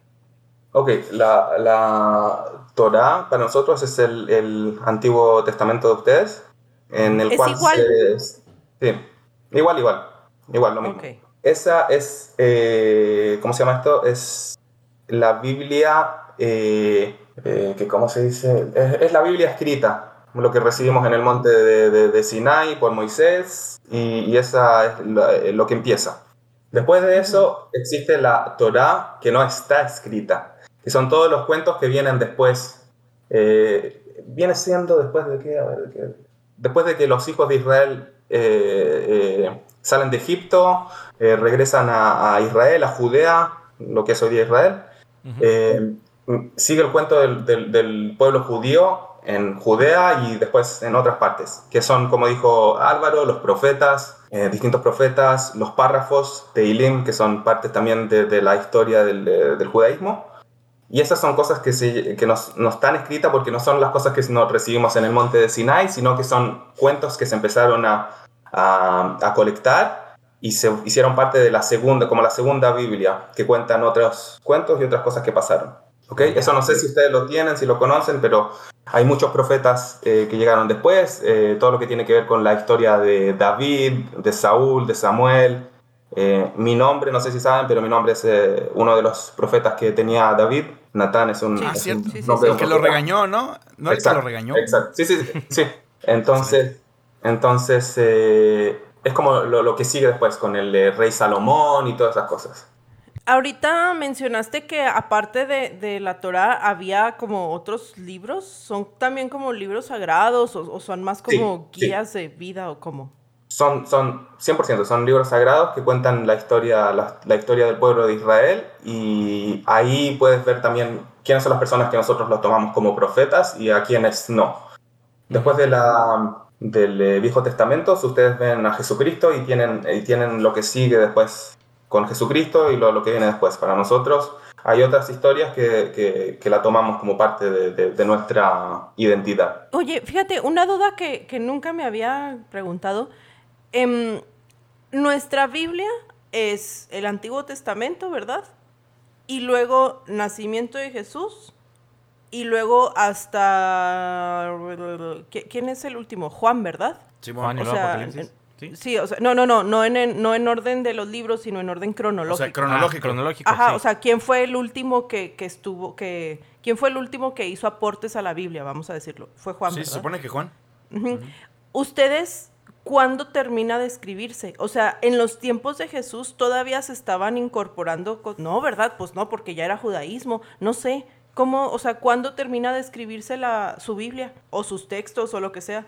No sé específicamente cuándo, pero sí, después, lo- lo- la Biblia sigue después de Jesucristo para nosotros. O sea, hay cuentos que siguen Ah, contando el cuento de Israel después. Para nosotros Ajá. el eh, Nuevo Testamento no tiene ningún, no tiene, o sea, no, no es eh, que no es importante, pero no tiene ningún, ningún significado. O sea, Sí, o sea, no tiene peso, sí, sí, pues Exacto, obviamente, pues ya- ya, exacto, habla de Jesús, exacto, ¿no? Pero, exacto. pero no, fíjate que nunca me había puesto a pensar si había, o sea, en la tradición judía, si había Biblia después de Jesús. No Sí. hablando de Jesús, sino en el momento histórico, ¿no? O sea, si todavía se incorporaron cosas a, a Sí. esto. Oh, Sí, sí, sí, sí, sí, 100%. Partes, eh, por ejemplo, una de las fiestas que tenemos, que no sé si la conocen, que está muy cerca a la, a la Navidad, en el judaísmo es Hanukkah. Ujú. Hanukkah que se, pre- se prende Ajá. el candelabro de ocho, de ocho eh, eh, velas, ¿sí? Nosotros la conocemos por Charlie Brown, yo creo. Sí. Que, que esa, que esa fiesta se- lo que celebra es el cuento de los eh, judeos macabeos, de una familia que Oye, luchó en ¿cómo contra por de los Charlie Brown? Es por el, el de Holiday Armadillo. Por favor, Meni. Ah, sí, por Friends, ok, también.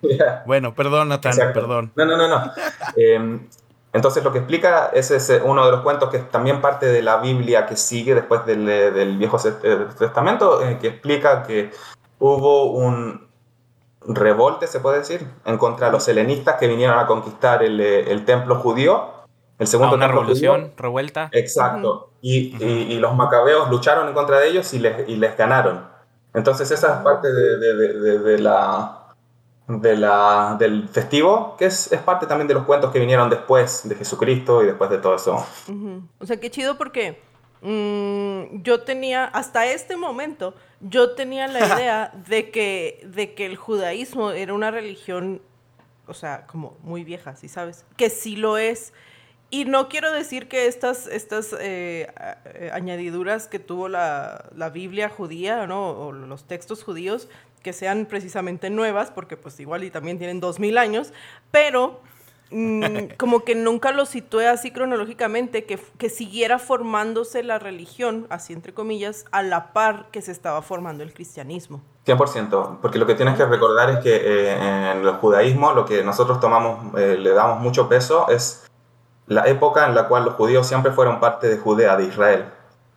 Pero eh, no me acuerdo exactamente qué año fue. fue ah, Está bien, no, no nos tienes que decir el año. Te vamos a creer. Sí, en la cual eh, el templo judío que estaba en Jerusalén fue destruido por los romanos por la segunda vez.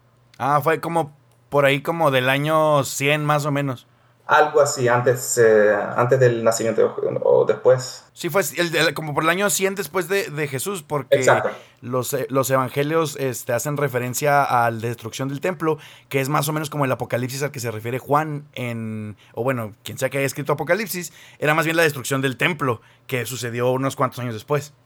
Exacto, entonces la época que viene después eh, de la destrucción del segundo templo cuenta la historia del judaísmo en la diáspora, después de que nos exilaron, no, nos, echaron, nos echaron de, afuera de Judea, nos volvieron esclavos, éramos esclavos de los romanos, nos echaron a, partes de Babilonia, a otras partes, y ahí los judíos eh, eh, siempre trataron de, de ser diferentes y seguir con sus tradiciones. Entonces ahí empieza el segundo cuento del judaísmo, que es todas las eh, distintas culturas que empezaron a tomar en partes de, de, Babilonia, como te dije, en Europa, eh, África y todas esas partes.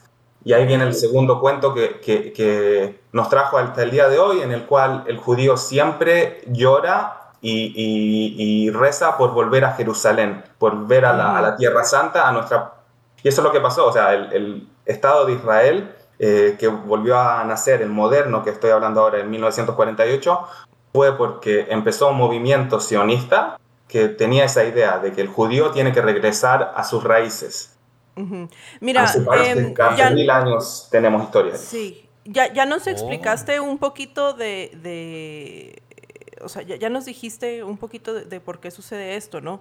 Pero, güey, mira, a, a, riesgo, a riesgo de echarme, en todo, de echarme encima todos los judíos que existen, no es que no se lo hayan buscado un poquito en este sentido de que pues siempre han visto al resto de la, de la humanidad como así por, este, por encima del hombro, ¿no? O sea, así como hacia abajo. O sea, a lo mejor y, a lo mejor y lo provocaron un poquito, pero güey, también, ¿qué otro pueblo ha sido tan atacado tanto tiempo?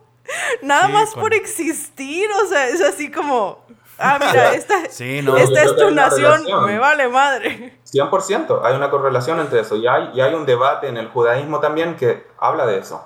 Nosotros siempre, en, en, toda la historia judía, siempre hemos tratado, tratado de, exaltar y, y, ser diferentes. Y siempre seguir, y no importa quién te viene a conquistar y quién viene a, a, tratar de volverte de ellos, nosotros siempre vamos a seguir con nuestras tradiciones, siempre vamos a seguir haciendo nuestras cosas, vamos a seguir rezando al mismo Dios, vamos a seguir llamándonos de los mismos nombres, y eso, por una parte, tú puedes decir, mira, wow, increíble, cómo, cómo se cuidan y cómo están orgullosos de, cómo vienen, pero por otro lado, eso también alzó muchos sentimientos en contra de nosotros, porque siempre decían, oye, ellos se, están al lado y siempre quieren estar solos y se creen que son más que, que, nosotros y todo eso, y eso trajo mucho odio y mucho eh, complejo en contra de nosotros. Oye, pero milenios y en una parte sí, tienes razón. Yo sí creo que sí tienes razón que en una parte sí lo buscamos, porque nunca verdaderamente quisimos ser parte de todo, ¿me entiendes? Siempre teníamos que separarnos, siempre teníamos que decir, ah, nosotros no somos 100% como los demás. Y al fin y al cabo somos seres humanos, ¿me entiendes? O sea, religión y todo, al final somos de la misma... Sí, y, y, la cosa que ya no le explicaste ahorita, o sea, no es solamente yo soy diferente, sino yo soy mejor. Entonces, a pesar de que en este momento yo sea el esclavo, a pesar de que yo sea el conquistado, a pesar de que yo sea este, el oprimido, sigue siendo mejor que tú. Entonces, pues sí, creo que a nadie le gustaría escuchar eso, ¿verdad? Exacto, no, solo- no, no solamente que sea mejor que tú, yo tengo la palabra, yo tengo la verdadera palabra. Tú puedes pensar cre- tu creencia, todo lo que quieras, pero tu creencia no es la verdadera, la mía es... Que eso es algo que en todas las religiones existe, pero el judaísmo yo creo que lo inventó. No sé, pero sí, pero sí que es sorprendente, o sea, que mi- mi- o sea, son un pueblo perseguido de milenios y milenios. Y Oye, como dos mil años de esa persecución ha estado a cargo de la iglesia cristiana, no lo olvidemos, este, a pesar de que... Evidentemente. A, a pesar de que son como que los papás, este, y que tanto respeto y así, pero eh, la, yo creo que las mayores este, persecuciones que han sufrido los judíos han sido a manos del querido cristianismo. Ay, Y eso, viene, y eso viene de la raíz del cuento de que nosotros somos los culpables de lo que le pasó a Jesucristo. Ujú. Sí, por Nosotros supuesto, o sea, mataron a Jesús, tenemos que dedicarles Exacto. toda la eternidad a de tratar de Yo te digo, cuando, cuando era niño, esa era, la, esa era la, la experiencia que yo tenía. Siempre que la gente sabía que yo era judío, si me quería molestar, ah, ustedes mataron a Jesucristo, ustedes son tradicionales. O sea, eso es lo que me decían como No. niño. Yo decía, ok, sí. No manches, po- qué, qué, qué- qué poca madre, o sea, pobre niño acá dice, tú mataste a un güey desde hace Sí, dos mil No, años. no, no, O sea, y ni siquiera a un güey, o sea, tú mataste Al. a Jesús. Sí. Al güey. Al güey de mataste. Sí, no, yo siempre volvía de la escuela, vol- piensa, piensa, mira la escena, vuelvo, vuelvo de la escuela, miro a mi mamá a los ojos y le digo, oye mamá, ¿usted, usted mató a Jesucristo? ¿Quién fue? O sea, yo soy culpable, ¿cuándo pasó eso? No me contó. Así que nada. Wow. Ay, el güey de güeyes, El güey te de mamaste, güeyes, ya, Álvaro. no, te odio, te, odio. mamaste, te mamaste. Te amo, güey. Y por No, yo eso- te amo, yo te amo. Bueno, después de ese, de ese comentario, que yo creo que con eso me, me voy a ir directito al infierno, pues vamos a aprovechar para preguntarle a Natán cuál es la percepción de, del infierno, del diablo, Satanás, Lucifer, eh, la serpiente, más o menos cómo, cómo, es, cómo es eso. Primero empecemos por el infierno. ¿Qué, qué piensan los judíos acerca del, del infierno? Eh, en el judaísmo en general no existe el, de- el, el infierno. El infierno no tiene peso, eh, no tiene mucha importancia. En el judaísmo la- eh, se ve de una forma que cuando uno se muere, sí existe la otra vida, la vida que sigue después de la muerte. Entonces, digamos que si fuiste una persona pecadora, una persona que, eh, que fuiste una mala persona, que, que en, el, que en el catolicismo te dicen tú vas a ir al infierno, pa- al infierno, para nosotros significa, si usted es una persona así, que no vas a seguir a la, a la vida que viene después. Que es O más sea- o menos como el, el paraíso, pero no, pero, pero es, tu alma va a seguir flotando y va a seguir eh, viviendo de alguna, de alguna forma. A ver, pero entonces, si no te vas al paraíso o al cielo o lo que sea, simplemente como cesas de existir. A la nada, exacto, algo así. Oye, oye, fíjate que no, No, está es que mal vas a, esa- no, no es que te- no es que vas a, a- a llegar a, un infierno y te van a maltratar. Y va, o sea, no, no, no, no es, el castigo es que, es que no vas a ser parte de algo más alto. O sea, no, tu alma no va a seguir. Ujú. Oh, mira, como la cosmovisión está bien cabrona. O sea, Sí, no es que vas a sufrir, sino que vas a dejar de ser de los elegidos. Y eso para un judío yo creo que es tan fuerte como para el cristiano irse al infierno. Ajá, es más sufrimiento incluso que si te estuvieran torturando. Sí. Yo te digo, 100%. Eso, Sí. o sea, son cosas que, que, que, que sí, se están tan inculcadas en la religión que te da miedo no ser parte de ese, de ese próximo mundo que viene después. O sea Por que- ejemplo, cuando yo era, cuando yo era niño, eh, tú sabes, estaba en la escuela religiosa y uno empieza a llegar a los a las, a las edades eh, que empieza a tener un poquito más hormonas y hacer cosas Ajá. de aquí y allá. Entonces, eh, en la escuela religiosa lo que hacían, te traen a un rabí, ¿no? Un viejito más o menos así, que se sienta contigo, te, te- te- se sienta enfrente, enfrente de ti y empieza a decirte, mira, hay cosas que no, no se tienen que hacer, que no sé, que, que- que no- mejor no las hagas, y ya sabes a lo que te refieres, ¿sí? Me, me- me- me acuerdo que me tomaba la mano y me daba miedo, porque me tomaba la mano y me decía, sabes que no tienes que hacer estas cosas, ¿sí? Y yo decía, "Ah, ok. Le- le- me tomaba la mano y me daba miedo. 12, 13 años, sí, o sea. Dice, dice Natán, me tomaba la mano y me daba miedo que me fuera, que me fuera a ver los pelos que me no, salieron. man. Sí, y, eh, y, y lo que te explicaba es que sí, te decía, tú quieres ser parte de lo que viene después, ¿sí? Tú Ujú. quieres ser parte Y para mí era claro que eso es lo que quería hacer y me, me, me puso un miedo tan grande y eso es lo que le hacen, yo creo que también eso hay en el, en el eh, cristianismo, ¿sí? que te, te, ponen miedo de cosas naturales que tienes que hacer y, y crees que estás haciendo mm. el pecado más grande del mundo y que no sabes qué, qué, qué, qué, qué va a pasar y que... Sí, pero hablando de, hablando de Skinner y el condicionamiento, en el cristianismo es un condicionamiento negativo y al parecer el judaísmo es un condicionamiento positivo. Son dos cosas, este, primero que nada, en el catolicismo si un sacerdote le agarra la mano a un niño, el niño sí tiene miedo, pero ya sabemos por qué. Este, y yo creo que... Con razón. En el, judaísmo hay muchos casos también que se han mostrado esas cosas. 100%. Este, y yo creo que el otro, eh, tu, tu castigo es el FOMO. Claro. El, el, FOMO, el Fear of Missing Out. Ese, yo creo que, como dice Carla, o sea, en, el cristianismo es, es, lo negativo, o sea, te vas al infierno, te vas a morir acá. Y, y en el, yo, yo lo veo con el judaísmo así como que, este, todos vamos a tener una fiesta, nos la vamos a pasar muy chido, muy bacán. Menos tú. Menos tú porque estás haciendo esas cosas. Es más que una fiesta. Ah, eh, la razón por la cual tú quieres seguir al, al, al, mundo que viene después de la muerte es porque en, en el judaísmo lo que se cree es nosotros, eh, o sea, nosotros. El judaísmo lo que cree es que el Mesías va a llegar. El Mesías tiene que ver con la, con la casa de, de David, del rey David. Por supuesto, no es, no es Jesucristo. Y mientras esperamos a que vuelva el Mesías, cuando el Mesías vuelva, Él va a llegar a Jerusalén y va a resucitar a todas las, a todas las almas que pasaron al, al mundo que viene. ¿Me entiendes? Entonces yo quiero ser parte de esa fiesta porque eso es lo, lo, lo, que va a cambiar el mundo. Cuando llega el Mesías, y ahí va a haber paz mundial y... Ta, ta, ta, eso sucede en la Tierra, o sea, eso sucede en, en, el, en este planeta, no en un cielo acá este distinto. En este planeta. Oh. No. Ok. Luego me encanta. muy distinto entonces. Ese, es, el, ese es el, el, regalo, o sea, ese es el, el, el eh, eh, ¿cómo se llama? Lo, lo, lo, que ganas. La meta.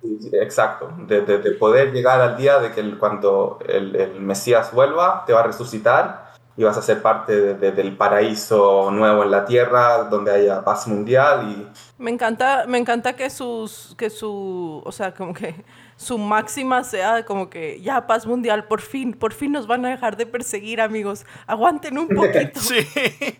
ya, ya mero viene el Mesías ya para que pare este sufrimiento. No, y claramente Jesús no era el Mesías, entonces, porque mira, así como porque seguimos pues igual de mal. Sí. Paz mundial, así como que. Mm. Y yo creo que en general todas las religiones tratan de buscar a, a, su Mesías o a la redención, como se dice. Eh, en el Islam es Mahoma, en, en, el catolicismo es el de Jesucristo, para nosotros también es parte de, de, de, de la casa del rey de David. O sea, en el cristianismo es como ya llegó, o sea, ya aquí está, esto es, o sea, esto es la... Ya llegó. Los odio porque también a mí se me pegó, pero no la quise cantar. Pero, o sea, es como que, ok, ya estuvo, ¿no? O sea, a partir de aquí ya sigue otra cosa, pero ya se cumplió la promesa. Y los judíos, güey, o sea, siguen esperando, mamón. O sea, tienen como 300 mil años esperando. si ya llegó, pero si ya llegó, entonces, ¿cuál es la idea? O sea, después de que llegó, ¿qué, qué, qué es lo que...? ah, pues mira, eh, sabes que luego eso es... Te invitamos a escuchar los otros 27 episodios que tenemos. 24 episodios explicando el por qué. Ya no es, es... El por qué se vuelve intrascendente. Los cristianos se la sacaron bien fácil. De hecho, una vez vi justamente un video donde un rabino este, estaba discutiendo con un cristiano y le decía eso. Le decía, mira, yo puedo decir y prometer que voy a hacer lo que quiera y luego me muero y no pasa nada. Y lo que, lo que, ¿qué es lo que voy a decir? Ah, pero es que cuando regrese, ahí sí voy a hacer lo que, todo lo que te prometí. Entonces, por lo pronto, pues tuvieron que inventarse que Jesús era Dios porque pues no pasó nada realmente. Y este, pues cómo dejas mal al Mesías, ¿no? Entonces, no, no, sí es el Mesías, nada más que ahorita vino así como a hacer, como a, a, a tantear el agua y luego ya va a regresar pronto. Sí, ya lo verán. Tiene que sí. Ajá. Al final, okay. independientemente de la religión, creo que todos, y, y, pues yo creo que en esto se fundamentan las religiones, ¿no? O sea, en, en esperar esta promesa incumplida, incul, incumplible. pues mejor. al menos las religiones abrámicas sí, todas. Uh -huh. Sí, la pregunta es qué haces en el eh, meantime, por, por, por, mientras. Y, y, ese es el problema, hay mucha gente que eh, mucha gente lo, lo, lo, toma de una forma que, que afecta Sí, nosotros, nosotros estamos haciendo un podcast. Eh, un saludo a Jesús. pero... sí, Oye, no ¿y el, ¿y el diablo? Eh, Este, retomando la pregunta que hizo Álvaro. Eh, el diablo, o sea, existe, nosotros vemos más que existe la, la maldad, existen los demonios y todo eso, pero no le tomamos mucha cosa, sino que es más algo en, en- en- en dentro de ti. Es, es el mal camino que vas a tomar y que los malos caminos que vas a tomar tienen, tienen su, su, ah, su pago, o sea, vas a pagar por, la, por las, las... va a tener sus consecuencias, como se dice. Pero no, no, tiene, Ok. no tiene un peso tan grande el, eh, el O diablo. sea, como una personificación del, de, de este, de este mal no es tan, tan importante. No, no. Oye, fíjate que me está, me está convenciendo. Salvo por el hecho de que no puedes ver televisión los sábados. Tengo la este, sensación que Carla me sí. llama después del podcast y me pregunta dónde me, dónde me puedo eh, convertir. Sí, mira, la, la verdad, o sea, la verdad, el hecho de no poder comer puerco y de no ver televisión los sábados, ya, o sea, ya eso ya me- es, es un Ya deal breaker para mí. Sí, ya me perdieron. Pero, pero tienen cosas muy interesantes. Oye, sí, Carla, Carla va a mandar ahorita su ADN hacia los de Ancestry, ¿no? A, a- Sí, a ver- a ver de a ver dónde si saca judia- judaísmo ahí de su. Eh, esa es otra cosa también que, que es importante decir. En, en uno de los eh, exodios que tuvo, tuvieron los judíos en España, en los, en los 1400, que eso también es otra parte muy dolorosa para el pueblo judío, en cuanto la corona española eh, o que convirtió a la fuerza a los judíos y a los musulmanes o que los echó, muchos de los conversos, Ajá. de los marranos, de los judíos, que, que seguían siendo judíos a la escondida, se escaparon a las nuevas colonias eh, que, que encontraron en las Américas. ¿Ok? Porque, la, in- porque la. Inquisición, porque la Inquisición en el comienzo no llegó a las primeras eh, Américas, no llegó a las partes de, de- de América Latina. Entonces los judíos dijeron, ok, por lo menos voy a poder ser judío allá, seguir a escondida y todo eso, pero no voy a tener eh, la Inquisición que me va a matar. Y después cuando llegó, ahí ya se volvieron parte de todos, entonces se han, han encontrado en distintos estudios que hay, hay, hay porcientos muy grandes de, de- de- de latinos y católicos en Latinoamérica que sí tienen razas eh, judías por parte de eso. Ahí está, Porque Ahí está, mira. Ahí está el camino. Sí, Ya, ya, ya sé. El camino a la verdad. Mira, mira, Carla, puedes, puedes, puedes tomar así uno de estos análisis de, de, de la familia, de la sangre, así de tu ADN, pues. Ajá, sí, y luego dices, bueno, mira, la parte que no me tocó es la parte que sí me deja comer puerco. Y ya. Ándale. Sí, mira, lo, lo único que me da miedo ahí es que luego vaya a ser algo así como, no sé, descendiente de Atila o algo así. Que también hay mucha probabilidad de ello. Ah, sí, no, eso es a huevo. es- Estadísticamente. Nathan, otra pregunta. Hablando, o sea, dices que el, que el diablo no es así como que una personificación, así como que. Pero, ¿y los ángeles? Los ángeles sí. Los ángeles tienen eh, eh, una importancia muy grande en, eh, en la- en las historias de la Biblia porque ellos son los que la conexión entre lo celestial y la tierra. Entonces siempre tienen un, tenían un, en- un papel en las historias. O sea, ellos eran los que, los que hacían la conexión entre los profetas, entre los... Y también, ángeles, también habían ángeles malos. Pero son solo esa, o sea, so- eh, solo los manejan de esa forma, o sea, como teología o como tradición o como historias. No es como que, ay, co- como por ejemplo en el catolicismo, ¿no? De que, ay, le, le rezo al arcángel, no sé cuál, ¿no? O sea, No, eso no, no, existe. No, exacto. no. Pero sí, pero hay, hay ángeles famosos como ustedes también lo tienen, el ángel Gabriel, eh, o sea, hay... Sí, pues- pues los que vienen mencionados, son, ¿no? son, no son santos que, le- le- que, que se tienen que rezarles o que... No. Bueno, ya, ya este, platicamos de este, temas bastante ríspidos, de hecho, este, que han soltado mucha controversia. Entonces, pues ya que estamos encaminados, ¿verdad? Y este, también en el marco de, de la celebración del mes de- del orgullo de la comunidad, sí nos gustaría saber también eh, qué opinión o qué postura tiene el judaísmo con respecto de la comunidad LGBT más. Ok, eh, en, ese, en ese aspecto sí, eh, muy parecido a los demás. El, eh, la homosexualidad, que tú sabes, en, en los escritos, en las escrituras se hablaba de la, más de la homosexualidad que el lesbianismo, cosas así. Pero Ajá. eh, no, es, es un pecado muy, muy grande que la, el, el resultado eh, eh, sería eh, la muerte. O sea, totalmente Ajá, ok. prohibido. Casual. Prohibido, prohibido, prohibido, prohibido. Y tú sabes, las mismas conexiones que se hacen en otras religiones, lo que pasó en, en- en Sodoma y Gomorra era por, por culpa de la liberación sexual, digamos, o lo que sea, aunque Y sí, y hay, hay- están mucho en, en- en- contra. O sea, una persona religiosa nunca va a poder aceptar a una persona LGTB. O sea, es, es la misma postura a todas las conductas sexuales como indeseables. O sea, no necesariamente el homosexualismo, sino la promiscuidad, el sexo prematrimonial, este tipo de cosas. Eh, depende. Hay una mano más abierta porque en, Israel, eh, o sea, en el judaísmo siempre tratan de tomar la palabra. Y también después de lo que eh, existe la- lo escrito, llegaron muchos otros libros y otros profesores judíos que trataron de, de- de explicar, tener distintas explicaciones. Entonces, por ejemplo, hay ramas en el judaísmo que dicen que el lesbianismo no es, no es un pecado. ¿Y por qué no es un pecado? Porque nunca escribieron en contra Oh. del lesbianismo, ¿me entiendes? Escri- acá- Escribieron solamente el- el, eh, la prohibición entre eh, Hombre y eh, hombre. Entre hombres. hombre y hombre, exacto. Entonces, sí, pero hay- esto, es, eso ya lo habíamos discutido, no me acuerdo en qué episodio, ¿no? O sea, como que es, la mujer es tan, tan poco importante que ni siquiera nos vamos a tomar la molestia de escribir acerca de los Exacto, pecados que ella pueda tener. Por lo tanto, ahí se crea un pequeño hueco legal en donde la mujer puede hacer lo que le dé la gana, porque pues ni siquiera está explícito, porque no hablamos ni de ella. Sí, todo depende de qué tipo de, de- de- también de qué rama en el judaísmo vas, vas a preguntarle. Siempre van a haber los extremistas que no le importa todo y como te dije, todo va a ser blanco y negro y no se puede, no importa qué. Y hay algunos otros que son un poquito más eh, moderados y van a tratar de, de- mirar las cosas de una forma distinta. Una cosa que sí está pasando mucho en los últimos años en Israel, que la gente que practica la religión mucho menos está aceptando eh, la, la- comunidad gay mucho, mucho más que en los últimos años. No solamente eso, no sé si escucharon, pero Israel es uno de los países más avanzados eh, en, en la ley en contra, o sea, eh, en contra de la discriminación de LGTB, pero eso estamos hablando de la, de, de- de- de la ley, de la legislatura moderna. Ujú. Con la religión siempre hay problemas, pero sí por el otro lado, Israel sí trata de, avanzar y, y- y dar un poquito más de derechos que en otros países.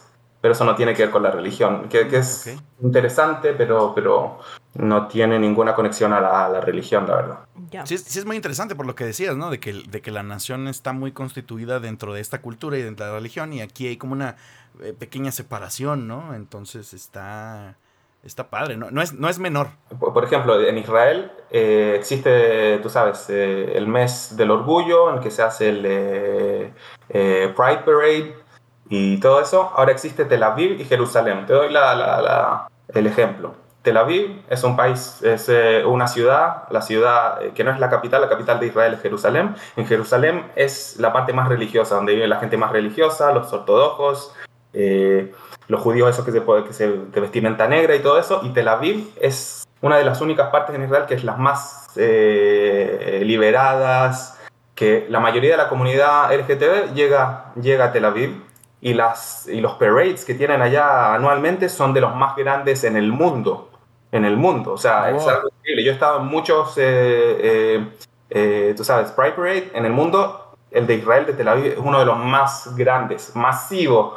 Toda la gente la pasa bien, es una fiesta, todos con todos, todos se quieren, todos se aman, todo perfecto. O sea, paraíso en la tierra, como se dice. O sea, o sea que el desfile, el desfile de West Hollywood no, no se compara. No, no, ni se acerca, en serio, Wow. no se acerca. No manches. Y No ahora, manches, no 50, manches. 50 kilómetros alejados en Jerusalén, las últimas veces que han tratado de hacer eso, ya han asesinado personas por tratar solamente de hacer ese...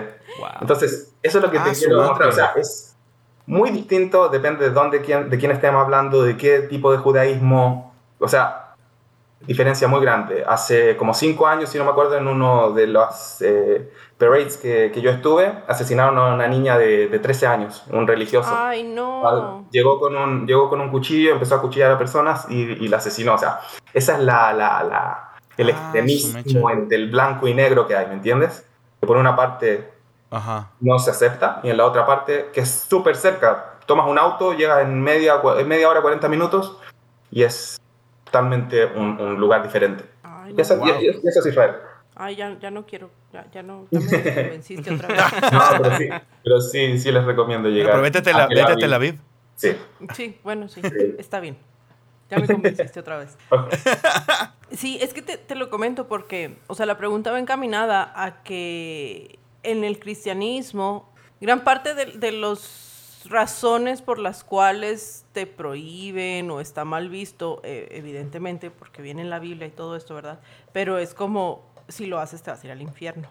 Entonces, cuando ustedes no tienen eso, eh, es como, ok, está mal, pero está mal culturalmente o está mal religiosamente. Es que luego está, es, es- una amalgama bien extraña, ¿verdad? La que, la que viven. Digo, ya lo hemos, ya lo mencionaste anteriormente, pero, pero sí, por ejemplo, hablando de otros tipos de comportamientos, este, el hecho de que no tengan como la, para mí, a mí lo que me hace ruido es como que no tengan la promesa del, del castigo eterno, ¿no? Sí, yo creo que el castigo grande que va a venir acá, en comparación a, a una persona que se convierte al catolicismo y todo eso, que va a seguir siendo judía, es que para el judaísmo, para una persona religiosa, si tú eh, tienes una vida eh, como gay, vas de verdad, literalmente vas a ser expulsado. Ya no eres parte de la familia, como te dije, ya no eres parte de la comunidad, no te reconozco. No eres parte de nosotros más. Es, es incluso más difícil que, que convertirte a, a- a otro, a, otro, eh, a otra religión. ¿Entiendes? No o sea, o sea, entonces sí hay... y eso es, lo- eso es la cosa, no es el castigo. El castigo es que no vas a ser parte de, de la fiesta, no vas a ser parte de, de- de- de esta importancia de este pueblo. ¿Entiendes? Entonces sí hay una salida del judaísmo. Ser gay. La encontraste. Es bien sencillo, la salida es por atrás. Manuel. No. Eres un estúpido. No, Manuel, no, por favor. Ya, mira, ya me, ya me voy a ir al infierno junto contigo, Álvaro. Perfecto. Lo bueno es que no existe, así que ya, ya, li- ya la libramos. wow. Ay. Baboso. Pero sí, entonces esa es la, esa es la, la diferencia. En, en el judaísmo sí es una, una cosa muy, muy... eh, es, un, es un pecado muy, muy grande, como se dice. Están tratando de encontrar formas de, de, de, de hacerlo un poquito más eh, de aceptar, pero todo lo que tienen que ver en las eh, ramas ortodoxas, eso no, no, no va a pasar. Nunca se va a aceptar, yo creo. Ya, bueno, ya, ya hablamos un poquito de, de la comunidad LGBT eh, y hemos, hemos encontrado en simili- muchas similitudes con otras ramas del cristianismo en donde la mujer no tiene como que mucho, mucha fuerza, mucho peso eh, en cuestiones de liderazgo, eh, que su propósito es pues básicamente ser ama, ama de casa, mamá y básicamente juguete sexual del esposo. Eh, dentro, dentro del, del judaísmo, en- dentro de la religión y cultura, ¿cómo, ¿cómo se ve a la mujer? Depende, depende eh, también, esa pregunta se tiene que también eh, separar porque eh, existe la, la ley judía y existe lo- lo- la, el- la traducción que le hicieron hoy en día a la gente religiosa, que es un poquito más eh, extremista. En las escrituras la, la mujer sí tiene una importancia muy grande y, y más en la Biblia hay muchos cuentos en donde la mujer es la, la anfitriona y es la líder en el judaísmo. Eh, una de esas historias es eh, una de las fiestas que nosotros que tenemos que se llama Purim, eh, P-U-R-A-R-I-M, que es el cuento de los judíos que venía- vivían en Persia y que también, el, otra vez el mismo cuento, el rey decide que quiere matar a todos los judíos, no, no, no los Porque, quiere. claro, porque esa es la tradición judía. Exacto, quería nomás respetarnos. Entonces la, la sobrina de un trabajador del rey, que es judía, Mm, lo enamora al rey y gracias al amor que crecieron, los salvó a los judíos de que los vayan a matar. ¿Ok? Y, eh, se llama Esther. Esther. Esther, la reina sí, sí. Esther. Ah, Exacto. sí. Entonces, para nosotros, ella, eh, eh, y no solamente ella, hay muchas eh, otras eh, otros eh, ejemplos de mujeres que ellas salvaron al pueblo de Israel y que si no hubiera sido por las mujeres o las madres que tenemos, a, eh, que ustedes también tienen la- las mismas, eh, eh, Sara, Rachel y Lea. Ujú. que para nosotros también son las, las matriarcas de- de- del pueblo y que sin, sin ellas siempre, siempre se, marca, se remarcan que somos los, los hijos de ellas de, de- alguna u otra forma. Y después también en, en- en- los tiempos que pasaron, como te dije, que el judaísmo empezó a pasar por la madre, que eso también es una de las cosas más importantes del judaísmo. La religión pasa por la madre y por nadie más, la importancia que tiene. En los eh, años que pasaron y en el judaísmo moderno, sí la mujer se volvió más eh, la- la dueña de la casa, la que tiene que criar a los niños, en la que no tiene mucho eh, en todo lo que tiene que ver con la religión y en general en la, en la práctica de la religión la mujer no tiene muchas cosas en las cuales eh, puede participar. En las ramas más eh, moderadas del judaísmo, sí, la mujer tiene un poquito más, eh, más no un poquito, los, los, reformistas, por ejemplo, lo hacen casi mitad a mitad.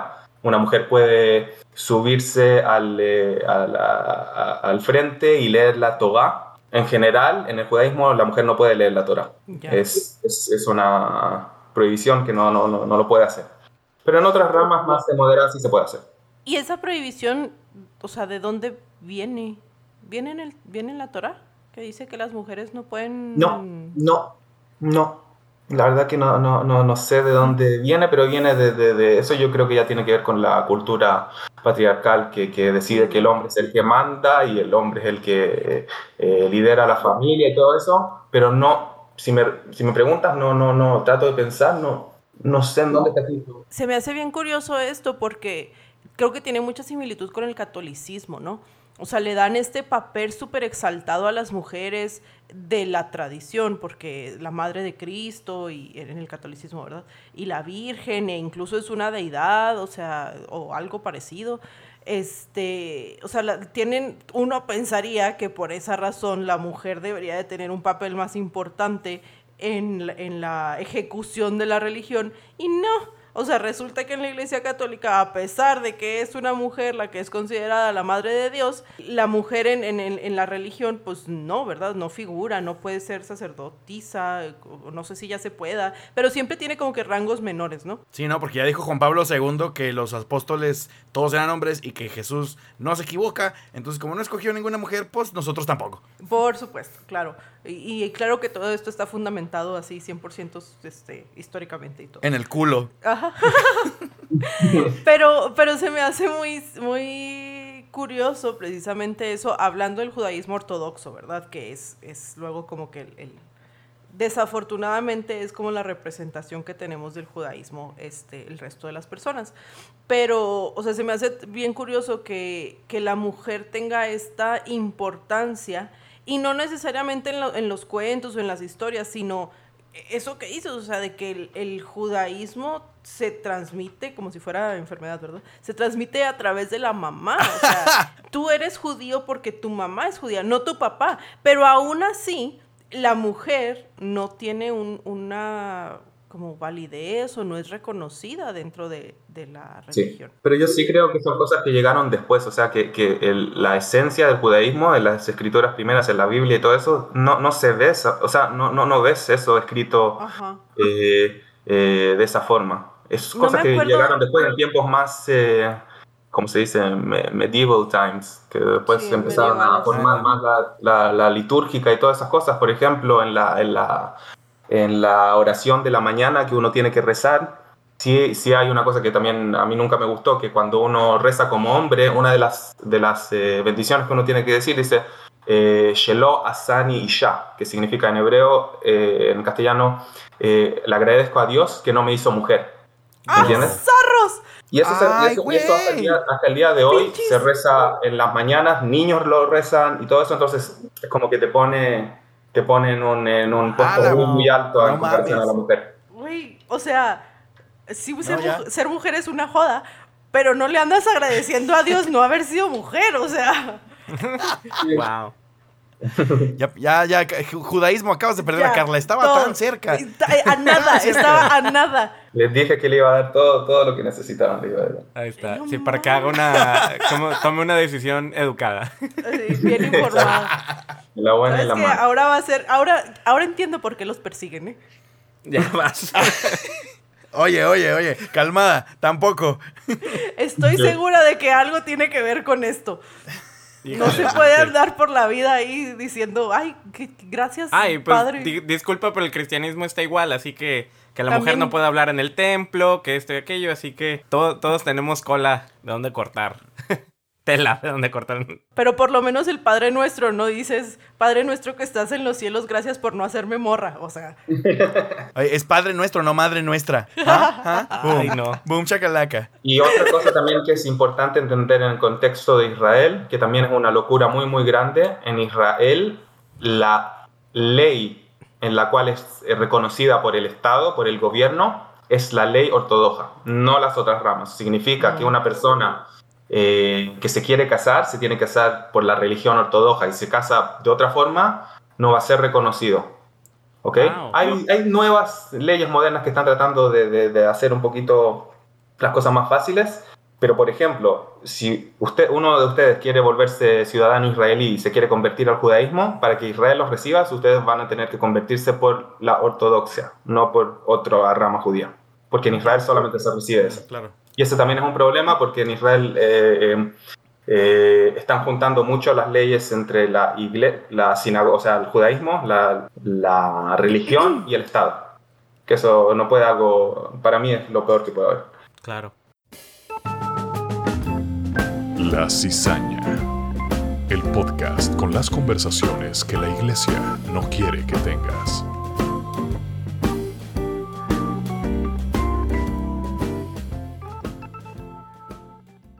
Fíjate que luego sucede con muchas cosas, ¿no? Eh, nos hemos dado cuenta, por ejemplo, la temporada pasada que, tuvimos a, Dama, eh, que es, ella es ex mormona, eh, luego tiene uno una idea de ciertas religiones o de ciertas culturas que no tienen nada que ver con lo que es la realidad. Y desafortunadamente, creo que a lo largo de la historia el judaísmo ha mantenido muchos estereotipos, que algunos son ciertos, pero hay otras cosas que pues nunca jamás me imaginé que fueran así, ¿no? O sea, que así las creyeran, que así las llevaran. Y está muy, muy interesante, la neta. Te, feliz, te felicito por ser judío. qué, bueno que, qué bueno que Dios te hizo hombre y judío. Ajá. Sí, Qué privilegio el tuyo. no, en realidad, este, yo creo que siempre fue una de las, pues, cosas que, que platicábamos Natán y yo siempre, pues yo le hacía un montón de preguntas igual y todo, yo aprendí mucho pero de algo que me di cuenta este, con Natán y creo que con muchas diferentes religiones y personas del mundo, es que el único idioma universal es el fútbol. País al que vayas va a haber fútbol. Y, así que, este, y la rama verdadera de esa religión es el madridismo. Este, así que, que a, la Madrid. y todo aquel que cree, sí, todo aquel que crea diferente, muerte. Al infierno. Al infierno a jugar a la segunda división. ¿Quién iba a pensar? Después de que nos tiraron de España, me vuelvo hincha del Real Madrid, ¿viste? Mira. Eso, son, las, no, las contradicciones de tu vida. Ser rencoroso. Eso, eso, es ser, eso es saber perdonar. Oigan, pues, ¿qué les parece si vamos cerrando este maravilloso episodio? Creo que puedo hablar por todos nosotros y seguramente por los cizañeros de que aprendimos un chorro. Este, bueno, especialmente nosotros tres, porque somos este, más ignorantes, ¿verdad? Respetamos el conocimiento que usted, querido cizañero, querida cizañera, ya traiga sobre el pueblo judío. Pero muchísimas gracias, Natán. La verdad que, que sí nos viniste a iluminar un chorro de cosas. Sí, la verdad que muchas gracias a ustedes. Un honor muy, muy grande de, de que me invitaran. Y ojalá que si de verdad le, le, puede ayudar a explicar un poquito mejor y también decir la verdad. O sea, yo estoy hablando aquí de mi opinión, tengo la forma de ver las cosas. Puede ser que otro judío que hable le vaya a decir otra cosa. Eh, eh, otra cosa. Eh, en el judaísmo siempre decimos, un judío, millón de opiniones. así que, así que espero que de verdad les di un poquito de, de, lo que yo, yo sea. La verdad que yo creo que eso es lo que va, va, a mejorar el mundo, mientras aprendemos a conocer un poquito más al otro, al extranjero, a la persona que no conocimos, al, al inmigrante, las personas que están lejanas, eso es lo que nos va, no, no, nos va a acercar. Eh, así que de verdad sigan con el buen trabajo y de verdad un, un, gusto, un gusto de, de hablar con ustedes. Y hablando precisamente de este el millón de opiniones que tenemos, Álvaro, dinos por favor, ¿dónde nos pueden compartir los cizañeros y las cizañeras sus millones de opiniones? Una cizaña, millones de opiniones. En, eh, nos pueden encontrar en todas nuestras redes sociales, Facebook, Twitter e Instagram como La Cisana Podcast. Eh, se pueden unir a nuestro Discord en donde platicamos cosas, eh, comentarios acerca de, los episodios. Mandamos memes, compartimos, hacemos preguntas y todo es una comunidad que, que, sigue creciendo y que la verdad se pone muy bacán. Eh, ahí la, la, plática. También, si a usted le gustó este episodio y nuestro podcast en general, pues pónganos ahí cinco, cinco estrellitas en cualquiera de las plataformas donde usted escucha este bonito podcast. Una vez más, este, pues la verdad es, este, este fue un podcast muy informativo, muy educativo, este, aprendimos mucho y esperamos que los comentarios aquí hechos, sobre todo los que hicieron Álvaro y Meni en, algún punto de esto, no haya ofendido tanto a ustedes sensibles ¿Nosotros? Disculpa. Güey, ¿yo qué dije? ¿Yo qué dije? Tú soltaste la más fea, pero bueno, no está es bien. cierto! Fue Álvaro. Eh, eh, ahora ganó Álvaro, la verdad. Aquí, hoy, hoy solo, ganó. aquí solo queremos decir que este, este podcast no está a favor de la persecución de ningún pueblo. Gracias. Exactamente. Sí, porque nos van a... Ok, continúa el disclaimer, por favor, Carla. Mira, no estoy en libertad de, de apoyar ni negar esa, esa aseveración. Pero no, la, la, la neta, este, recuerden que el propósito que, que, tenemos aquí, pues, es aligerar un poco la carga religiosa que, que tuvimos todos. Este, ya vimos que a lo largo de, del mundo y en distintos contextos, este, al final fue lo mismo, de alguna u otra manera. Pero tratar de quitarle esto, esta pesadez y tratar de quitarle con un poquito de humor y con un poquito de comentarios descontextualizados y un poco ofensivos. Pero, eh, pues como dijo Natán ahorita, ¿no? O sea, el propósito es pues conocer un poquito más, eh, aprender, eh, incluso eh, como cambiar paradigmas que nosotros mismos teníamos. Uh -huh. Este, y pues nada, o sea, la idea que nosotros tenemos y que hemos tenido yo creo que a lo largo de estas, de, estas tres temporadas que ya llevamos es eh, precisamente eso, ¿no? O sea, tratar de en comunidad eh, superar esas cosas que vivimos, verle lo bueno, verle lo malo y burlarnos de lo malo para hacer las cosas un poquito más llevaderas. Y pues nuevamente, Natal, muchísimas gracias por acompañarnos. Este fue algo muy, muy interesante, la verdad. Este, un placer platicar contigo y esperamos que al rato te volvamos a invitar para ver la siguiente parte, la parte número 2 del judaísmo. Ojalá, ojalá. Muchas gracias. Nuevo Testamento. Escrito por nosotros. Claro. claro. y bueno, pues hemos llegado al final de este domingo de insurrección. Así que se despide de ustedes la cizaña. Y recuerden que no hay verdad absoluta y eso es absolutamente verdadero.